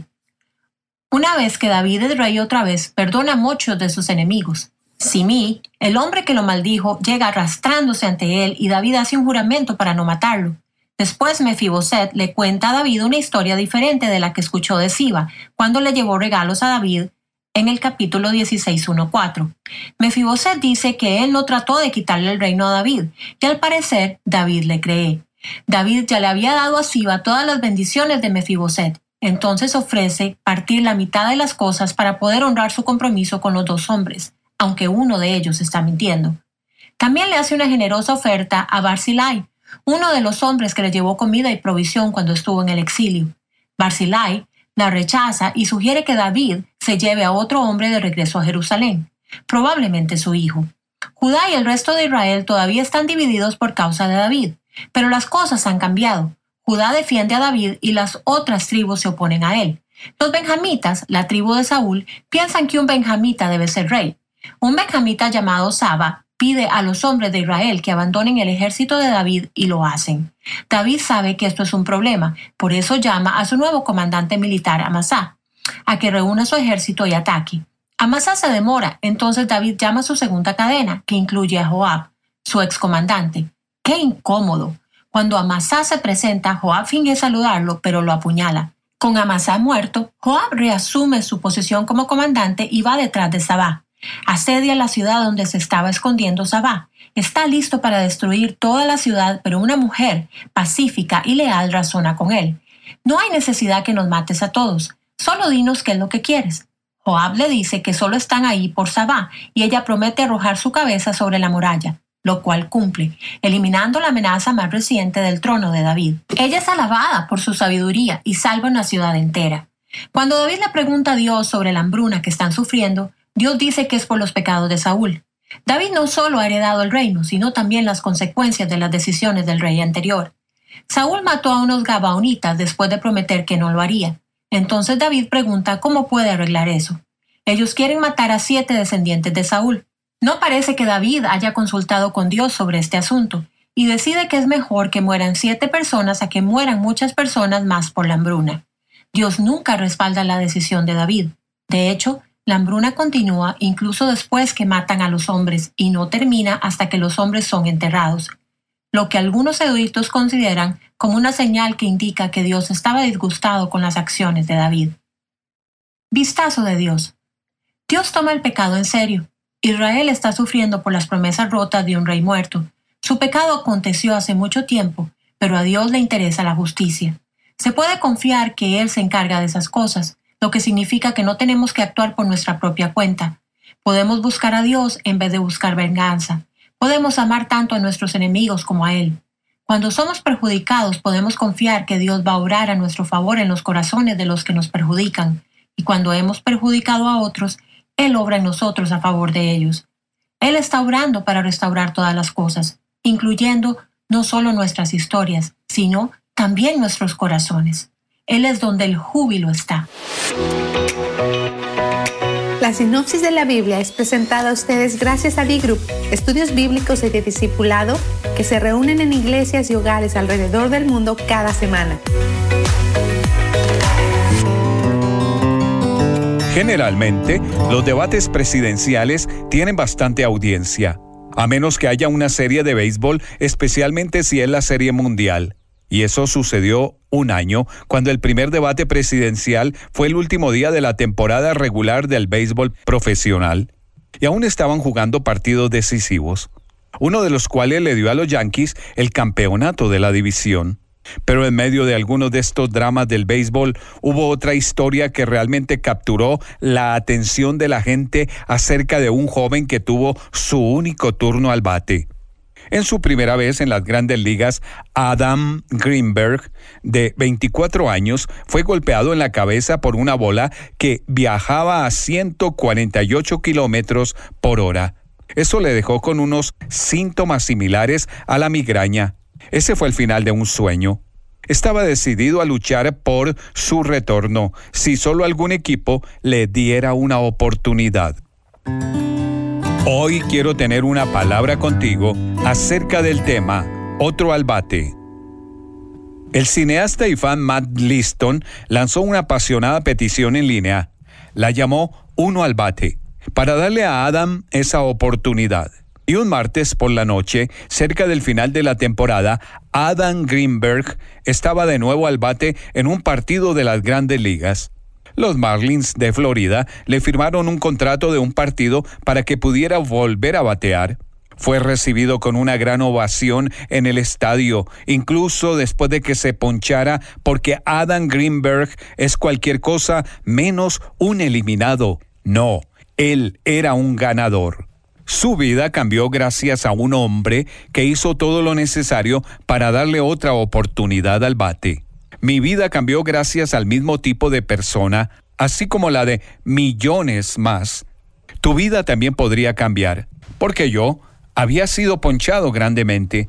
Dios me dio la vida, pero yo se la arrebaté, haciendo lo que quise con ella, desafiando al Dios que hizo cien mil millones de galaxias, quien decide si tomo mi próximo respiro, ignorándolo, marginándolo, viviendo a mi manera en lugar de vivir a la manera para la que fui hecho por Él. Yo sabía que la Biblia hablaba de mí tal como lo dice en Romanos capítulo 3 versículo 23. Todos pecaron y están privados de la gloria de Dios. Y yo no tenía ninguna posibilidad de llegar a la base final. Y entonces el Dios de las segundas oportunidades se puso a batear por mí. La Biblia dice en Efesios capítulo 2, versículo 12, que el mismo Dios que no me importaba envió a su Hijo único para borrar el pecado que me había dejado, según la Biblia, sin esperanzas y sin Dios. Pero el precio para que yo tuviera una oportunidad en el cielo fue caro. Nuestra palabra para hoy de la palabra de Dios en Apocalipsis capítulo 1, versículo 5, dice, al que nos ama y que por su sangre nos ha librado de nuestros pecados. El príncipe del cielo escogió literalmente sacrificar su vida para pagar por mi rebelión y por la tuya al ser clavado en una cruz. Y luego hizo lo que nadie ha hecho antes o después. Salió caminando de su tumba bajo su propio poder para dar la vida que él compró y dársela a millones de personas, para mí y para ti. Él hizo lo necesario para traernos a todos a casa. Él es el Dios de otra oportunidad, de un nuevo comienzo. Él lucha por ti cuando otros te han descartado. Él ofrece restauración cuando otros solo tienen condenación. Él se niega a renunciar a ti incluso cuando te has dado por vencido contigo mismo. Él da a los perdedores, a los pecadores, a los matrimonios y a las familias en crisis una segunda oportunidad, porque Jesús es todo acerca de la esperanza. Es otro albate, un nuevo comienzo. Él perdonará lo que solo Él puede perdonar, cambiará lo que solo Él puede cambiar. Él está listo para hacer eso hoy. Desde el momento en que extiendas tu mano hacia Él, y tal vez para eso es lo que estás listo y eso es lo que quieres, díselo. Y deja que el Dios de las segundas oportunidades te dé un comienzo completamente nuevo. Una palabra contigo de Ran Hatchcraft. Les habla Henry Tolopilo, voz del programa Gracias a vosotros en otro momento de gracia. Siendo un miembro de la familia de Dios, usted ha obtenido una herencia muy especial, una que Pedro llamó incorruptible e inmaculada, reservada en los cielos para vosotros. Aunque la plenitud de su herencia queda en el futuro, tiene muchos beneficios en el presente, tal como paz, amor, gracia, sabiduría, gozo, victoria y discernimiento. Enfocándose en los beneficios presentes y anticipando la plenitud de su herencia, lo ayudará a mantener la perspectiva apropiada de todas las cosas temporales y lo motivará a alabar y adorar a Dios. Les habló Henry Tolopilo, esperando que nos acompañe de nuevo en otro momento de gracia.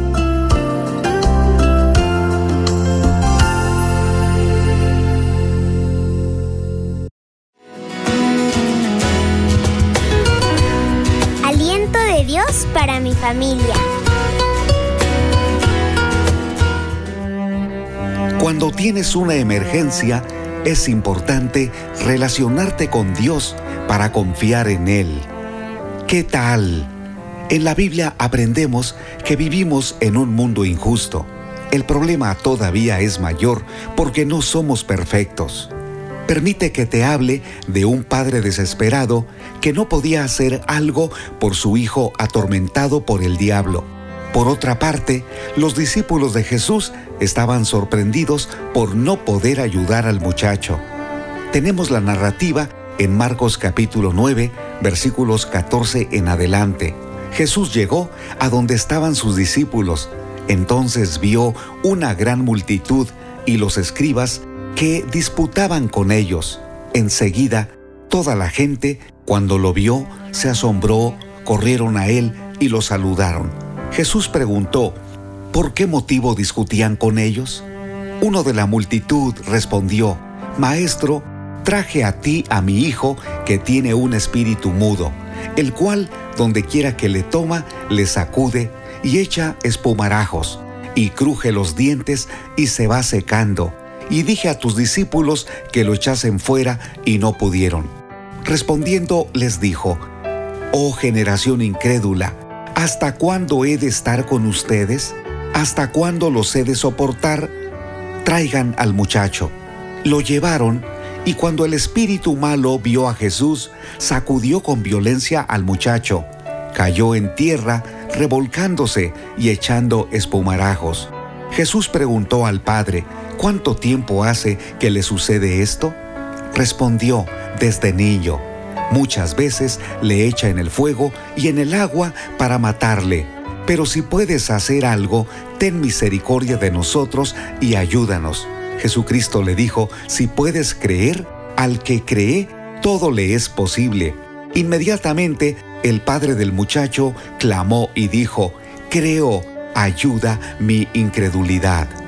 La emergencia del padre no era un asunto de última hora. Por muchos años había visto sufrir a su hijo. Estaba poseído por un demonio. Donde quiera que lo tomaba, lo sacudía para matarlo. Y el muchacho no podía hablar, no podía expresar lo que estaba pasando. El espíritu malo entró porque fue invitado. Pudo haber sido por medio de la hechicería, algún pacto con Satanás o con la adivinación. Ese es el mundo oscuro que Satanás domina.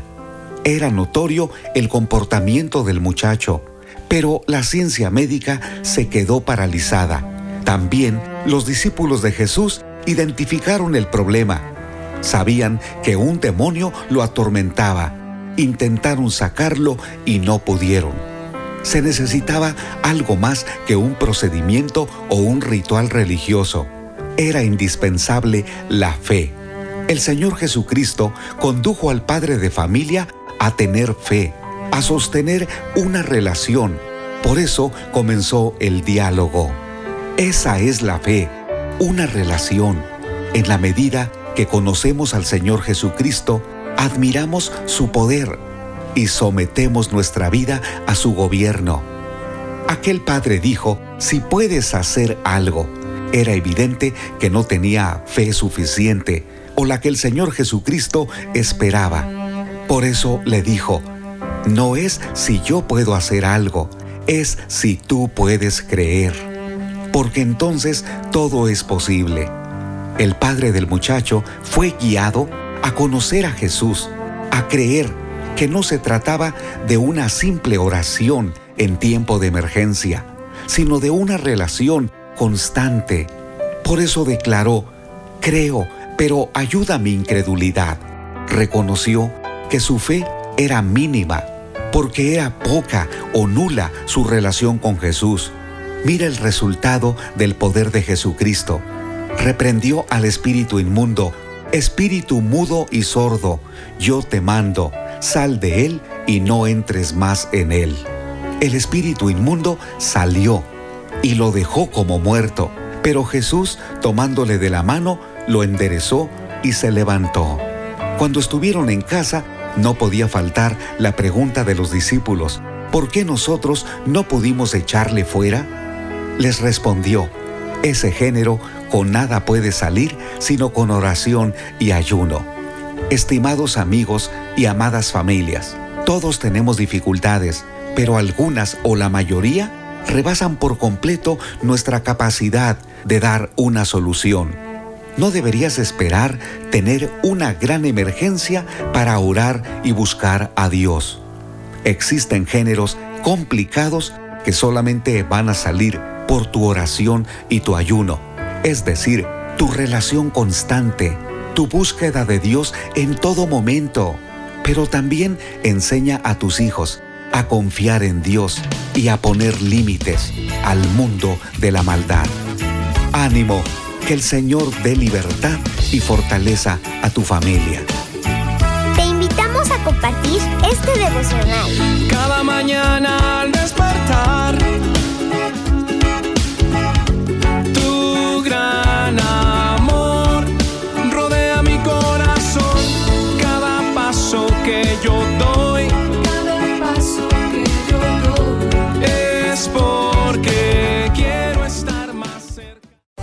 El alimento que tu alma necesita para que puedas comenzar un nuevo día. Con William Arana. La historia que te traigo hoy es de un personaje llamado Steve Martin, un hombre que quería ser un personaje en los medios, en, en la televisión, en el teatro. Sin embargo, él empezó a trabajar como, como mago y comenzó a traer público a sus shows. Y, y algo empezó a pasar y es que los trucos que hacía, muchos no le funcionaban. Entonces, pues uno pensaría que este hombre, Steve Martin, podría haberse descorazonado, desilusionado por lo que estaba sucediendo, pero ¿sabes qué hizo? Él empezó a escuchar y a observar a su público con cuidado y notó que la gente que iba y lo veía estallaba en risas cuando el truco fallaba, porque él tenía mucha gracia. Entonces, él quería ser mago, pero se daba cuenta que tenía algo que hacía reír al público cuando no funcionaba su truco. En vez de ser abuchado o tal vez eh, la gente enojarse, no, la respuesta del público o de la audiencia era interesante. Entonces, ¿qué dijo Martin? Dijo, voy a empezar a revisar bien mi actuación y voy a comenzar a sacar todas las cosas que están funcionando bien ante el público. En otras palabras, Steve Martin realizó su mejor truco de magia, que fue convertir su acto ilusionista en una rutina de comedia y se convirtió en el presentador cómico número uno del país. y continuó hasta ser un actor muy famoso, cómico y también director y escritor. Steve Martin, ese es el personaje de hoy. Y sabes, hay mucho que aprender de Steve Martin. A menudo estamos tan concentrados en cumplir una serie de tareas que no nos tomamos el tiempo necesario como para analizar, sopesar la efectividad o la necesidad de lo que estamos haciendo. Si algo nos sale mal, entonces tomamos eso como una señal de que tenemos que abandonar todo por completo. Mm, claudicamos, no continuamos. Entonces yo creo que la historia real de este personaje, Steve Martin, nos sirve para analizar, para ver que la experiencia no es lo que le sucede a una persona, sino lo que una persona hace con eso. Por eso la palabra de Dios dice, oirá el sabio y aumentará el saber. Tener sabiduría en las cosas que nosotros hacemos es tener la capacidad de entender que Dios nos ha entregado dones y talentos a todos y que tenemos esas habilidades especiales que Él nos entregó, nuestro Padre Eterno. Cuando nacimos, traemos con nosotros esos talentos y esas habilidades. Y nosotros tenemos que entender que unas personas son buenas para unas cosas, otras para otras, y lo vemos en la palabra. El profeta Moisés fue un gran líder, sin embargo, necesitó a su hermano Aarón para que fuera su portavoz. Algunos de nosotros somos líderes de pronto, como Moisés, o somos buenos oradores como Aarón, otros podemos cantar o tocar un instrumento muy bien, mientras que hay quienes son muy buenos deportistas o tienen habilidad de trabajar muy bien con las manos. Otro talento que podemos tener es la habilidad de comprender a los demás, la paciencia, el buen humor, la destreza para enseñar a otras personas. Recuerda que tienes la responsabilidad de desarrollar el talento que se te ha dado. Algunas veces pensamos que no tenemos talentos o que otras personas han sido bendecidas con más habilidades que las que nosotros podamos poseer. Y a veces no utilizamos nuestros talentos por miedo a fracasar. Y eso pudo haber hecho nuestro protagonista de nuestra historia, de la historia de hoy. Fracasar y dejar todo allí. No. Sin embargo, miró cuál era su fortaleza y la convirtió en eso que lo hizo famoso, que lo hizo fuerte. Tienes fortalezas, claro que también tenemos debilidades, pero tenemos que saber sacar todo adelante porque para eso Dios nos ha entregado habilidades, dones y talentos. Y tenemos que entender eso. Mira, me encanta lo que dice Mateo 5:16. De la misma manera, la conducta de ustedes debe ser como una luz que ilumine y muestre cómo se obedece a Dios. Hagan buenas acciones, así los demás las verán y alabarán a Dios, el Padre de ustedes que está en el cielo. Esas buenas acciones están en ti, esos talentos, esos dones están en ti. Hay un hay una parábola, se llama la parábola de los talentos y se encuentra en Mateo 25, 14. Léela. El talento como tal, en la Biblia lo que se refiere es una moneda, pero aplica para los dones y talentos que Dios nos ha entregado. ¿Qué hacemos? ¿Los multiplicamos o los enterramos? Yo creo que tenemos que multiplicarlos, desarrollarlos y Dios se va a encargar de bendecir cada talento. Yo oro para que Dios bendiga lo que te ha entregado y que saque a la luz eso que tú tal vez no lo has visto y lo tienes escondido porque a lo mejor has pensado siempre de una forma negativa. Cambia tu manera de pensar. Dale gracias a Dios por el don que te ha dado y explota ese talento como Dios quiere para que brille en el nombre de Jesús en la tierra. Te mando un abrazo y te bendijo. Y te recuerdo, mañana domingo, tres reuniones, 9, 11 y 1 de la tarde en el Teatro Royal, presencial y también tenemos nuestra transmisión en vivo y en directo desde las 9 de la mañana, la reunión de cada domingo por el canal de YouTube y por nuestras redes. No te la pierdas. Seguimos conectados virtualmente como veníamos haciéndolo. Un abrazo y que Dios te bendiga siempre. No quiero olvidar las cosas que planeaste para mí, los sueños que me diste lograré por ti. No tienes que buscar a nadie más, yo quiero. Aquí está mi tiempo, aquí están mis horas. Aquí estoy yo. Mi vida es para ti y en ti la quiero yo invertir.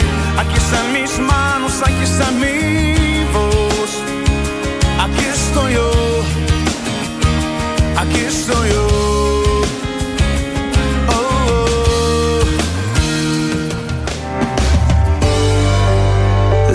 Dosis diaria con William Arana.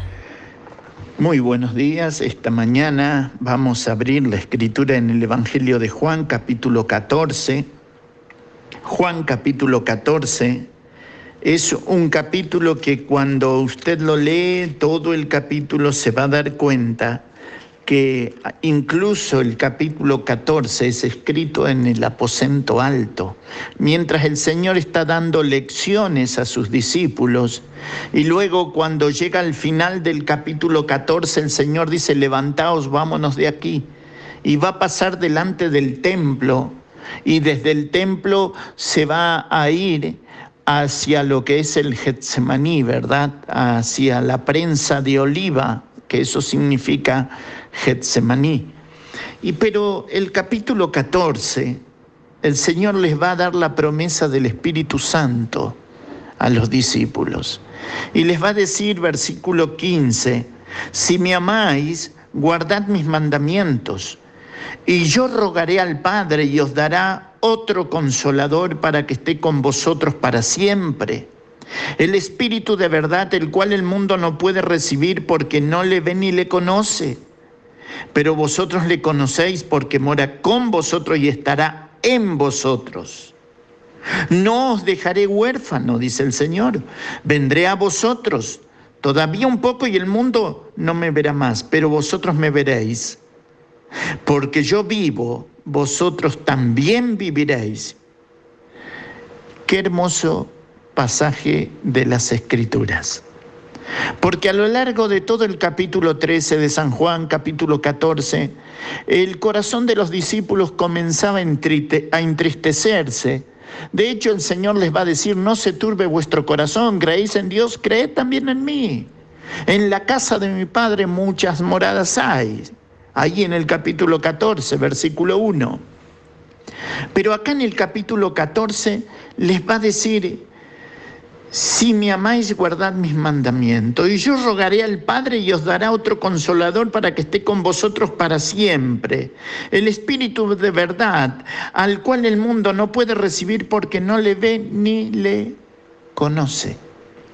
Y mi querido hermano, mi querida hermana, qué interesante es que la iglesia sepa conocerle a Dios como el Dios que provee.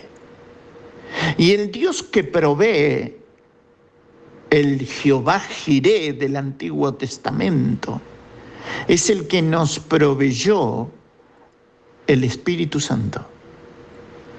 Y el Espíritu Santo no es alguien que tú tienes que pedir que venga a tu vida. No, no, no. Si tú creíste en Cristo, el Espíritu Santo está en tu, tu interior. Fuiste sellado, sellada con el Espíritu Santo de la Provenza, donde Dios está diciendo que si tú creíste en Cristo, tú eres una propiedad privada de Dios. Ahora, el Señor les está enseñando a los discípulos que se acerca la hora en que Él va a morir. Pero el Dios creador de todas las cosas no los va a dejar huérfanos. Les va a dar un paracleto, que significa alguien que viene al lado tuyo. Y en este caso es el Espíritu Santo de Dios, que no iba a venir para estar al lado solamente, sino para estar en ellos. Cristo estaba con ellos, pero el Espíritu Santo iba a estar en ellos. ¿Verdad? Entonces, conocer a Dios como el Dios que provee. ¿Sabes?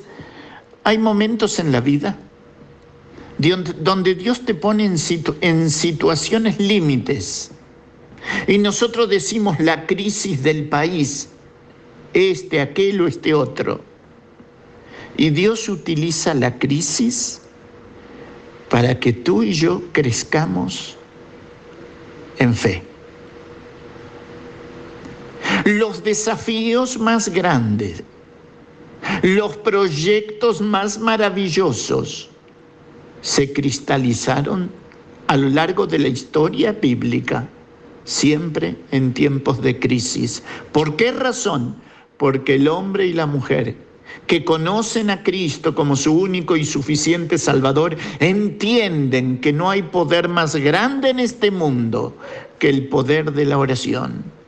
Cuando tú entras en tu aposento, cierras la puerta y elevas a la presencia del Padre una oración pidiendo socorro, pidiendo la intercesión de Dios en esto, aquello o esto otro, el cielo se regocija porque el que dobla sus rodillas ante el Padre de nuestro Señor Jesucristo está diciendo, yo te creo, Señor. Y cuando Dios escucha la oración de fe de sus hijos, el deleite de los oídos de Dios es esa oración. Vivimos en un mundo incrédulo, en un mundo de espaldas a Dios. Que no lo seamos nosotros. Que tú y yo que conocemos a Cristo como nuestro único y suficiente Salvador, también conozcamos el poder de la oración el poder del Espíritu Santo de Dios en tu vida.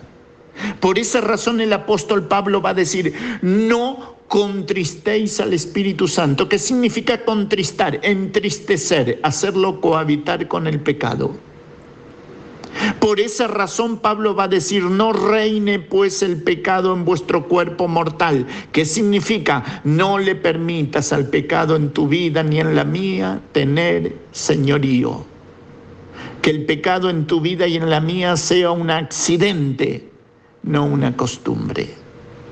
Luego va a decir el apóstol Pablo, no apaguéis al Espíritu Santo. ¿Qué quiere decir? No lo vuelvas inoperante, que de tanta tristeza se apague.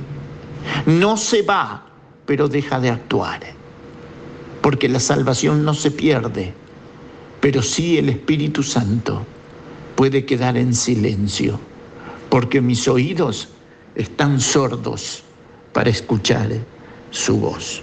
Fíjate que dice la escritura en el verso 15, si me amáis guardad mis mandamientos y yo rogaré al Padre y os dará otro consolador para que esté con vosotros para siempre. Ahora fíjate qué lindo es conocer a Dios como el Dios que provee, pero también conocer a Dios como el Dios fiel no te dejará ni te desamparará.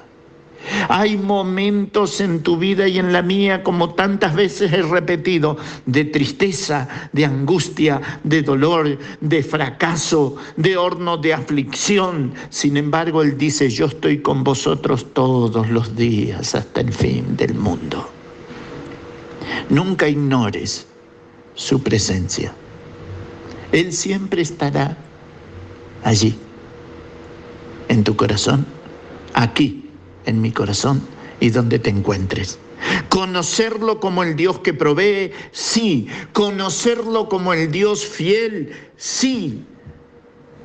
Ahora, verso 18 dice, no os dejaré huérfano, vendré a vosotros. Todavía un poco y el mundo no me verá más, pero vosotros me veréis porque yo vivo, vosotros también viviréis. ¿Sabes? Qué lindo es conocerlo al Espíritu Santo de Dios como este ser maravilloso que nos guía a toda verdad. ¿Sabes? Necesitamos tiempo de oración, sí, pero ¿sabes qué necesitas? ¿Qué necesito? Tiempo a solas con su palabra. Sentate a leer su palabra. Y si de repente tú dices, pero me cuesta entender, Él dice, clama a mí, yo te responderé y te enseñaré cosas grandes y ocultas que tú no conoces.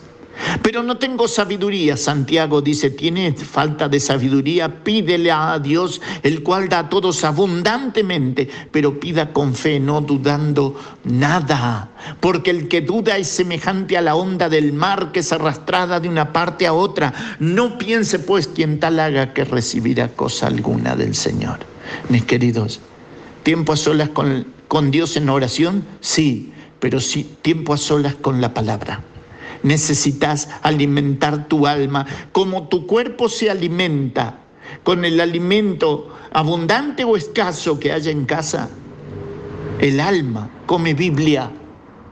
Y si no le das Biblia, tu alma se muere de hambre. La importancia de que los hijos de Dios volvamos a la palabra. Y si Cristo todavía no es tu Salvador, ¿sabes? La fe viene por el oír y el oír por la palabra de Dios. Si por la fe en esta mañana le dices a Dios, te pido perdón por mis pecados, y le dices, Señor, te recibo en mi corazón como mi único y suficiente Salvador, el Espíritu Santo de Dios vendrá a tu vida, tomará posesión de tu interior, te sellará para el día de la redención, y si crees en Cristo, pasarás tú también a ser una propiedad privada de Dios. Mis queridos, a Dios sea la gloria esta mañana y a nuestras vidas sus bendiciones. Dios les bendiga. En el Evangelio de Lucas capítulo 10, verso 34, refiriéndose al buen samaritano, dice, y acercándose vendó las heridas y echándole aceite y vino y poniéndole en su cabalgadura, lo llevó al mesón y cuidó de él. Hoy me gustaría tratar sobre el tema restauración y sanidad.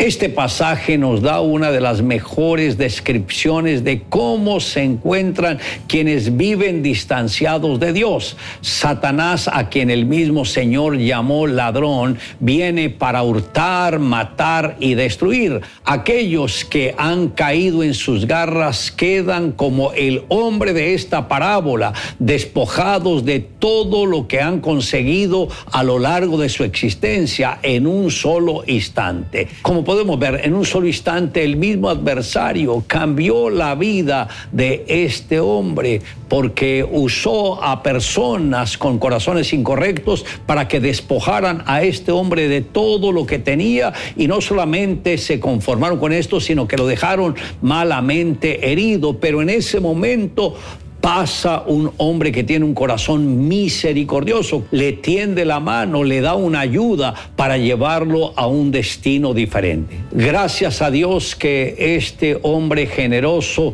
llevó a la persona al lugar donde le podían curar sus heridas. Y cuando una persona sufre una herida, requiere inmediatamente de un antiséptico para evitar cualquier infección. Del mismo modo, una herida espiritual o emocional carente de sanidad divina conduce a infiltraciones en el alma como la amargura, el odio, la venganza, la depresión, la soledad, la tristeza y otras más. El buen samaritano tomó dos elementos para auxiliar al herido. Tomó vino y también aceite. El vino se usaba como un antiséptico para desinfectar la herida, pero también Cristo lo presentó como un símbolo del nuevo pacto entre Dios y el hombre.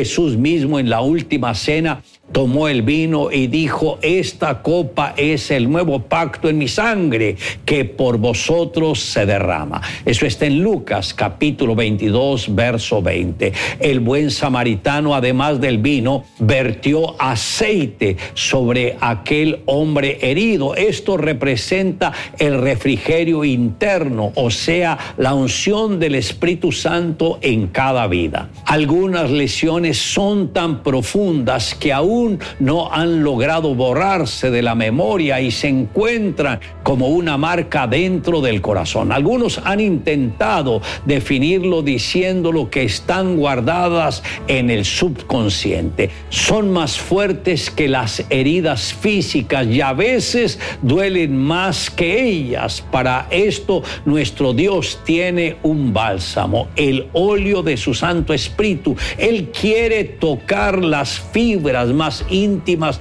de nuestro ser. Quiere sanarnos y darnos completa libertad. El propósito divino para nosotros es de completa paz y libertad de toda opresión. Un joven se dirige a su maestro. Maestro, ¿qué debo hacer para no sentirme molesto con algunas personas? Unas hablan demasiado, otras son ignorantes, algunas son indiferentes. Siento rabia por aquellas que son envidiosas, engañadores y sufro con los que calumnian, destruyen la vida de otros sin importar su sufrimiento. Vive como las flores, advirtió el maestro.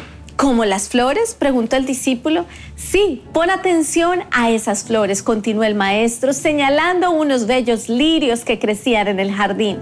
Ellas nacen en el estiércol, desechos, descompuestos, sin embargo son puras y perfumadas. Extraen del abono maloliente todo aquello que les es útil y saludable, pero no permiten que lo agrio, lo descompuesto de la tierra, manche la frescura de sus pétalos.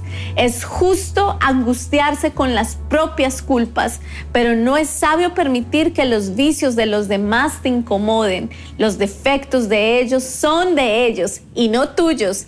Y si no son tuyos, no hay motivo para molestarse.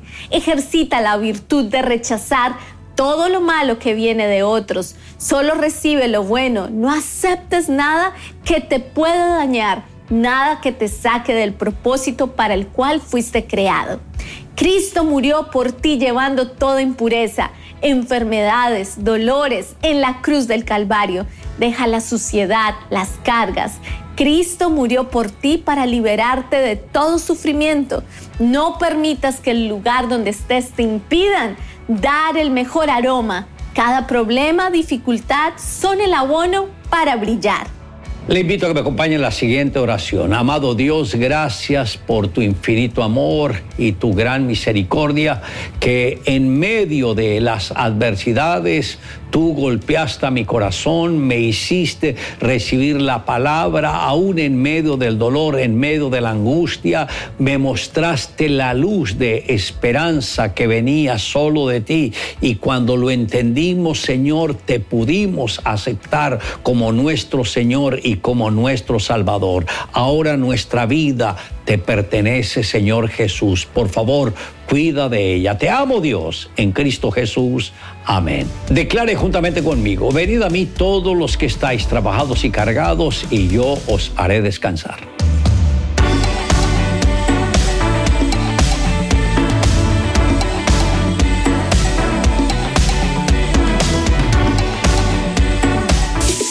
Somos Remar Radio.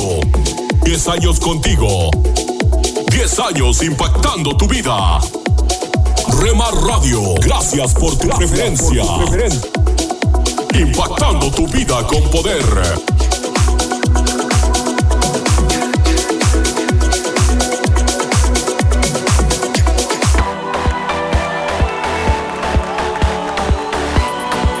Estás escuchando Rema Radio.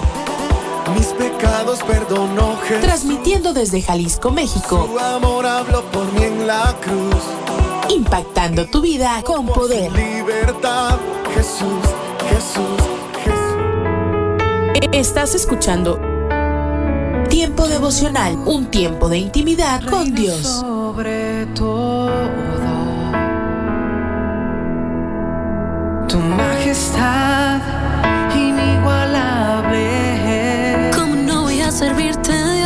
si tú eres Eh, Escucha y comparte. Comparte. Si estuviera en el fondo del mar, Tiempo devocional. malo tú me salvarás.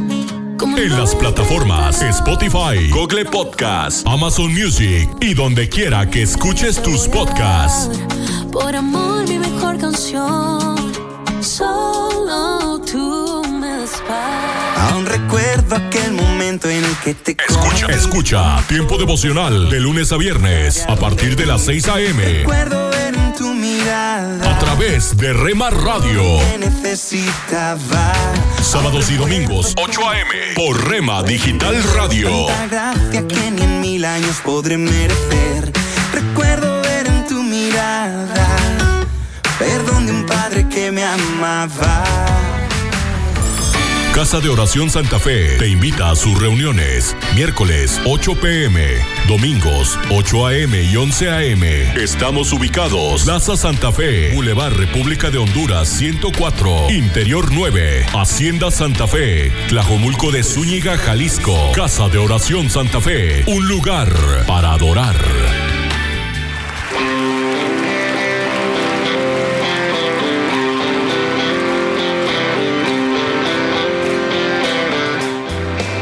En Iglesia Puerta Abierta tendrás un nuevo comienzo. ven con toda tu familia. Todos los domingos a partir de las 5 de la tarde. Iglesia Puerta Abierta. Nuevos comienzos. Privada Loma Vallarta número 39, Colonia Loma del Paraíso, tercera sección en Guadalajara. Para más información búscanos en Instagram o en Facebook como Puerta Abierta NC. En Puerta Abierta NC somos una iglesia que crece.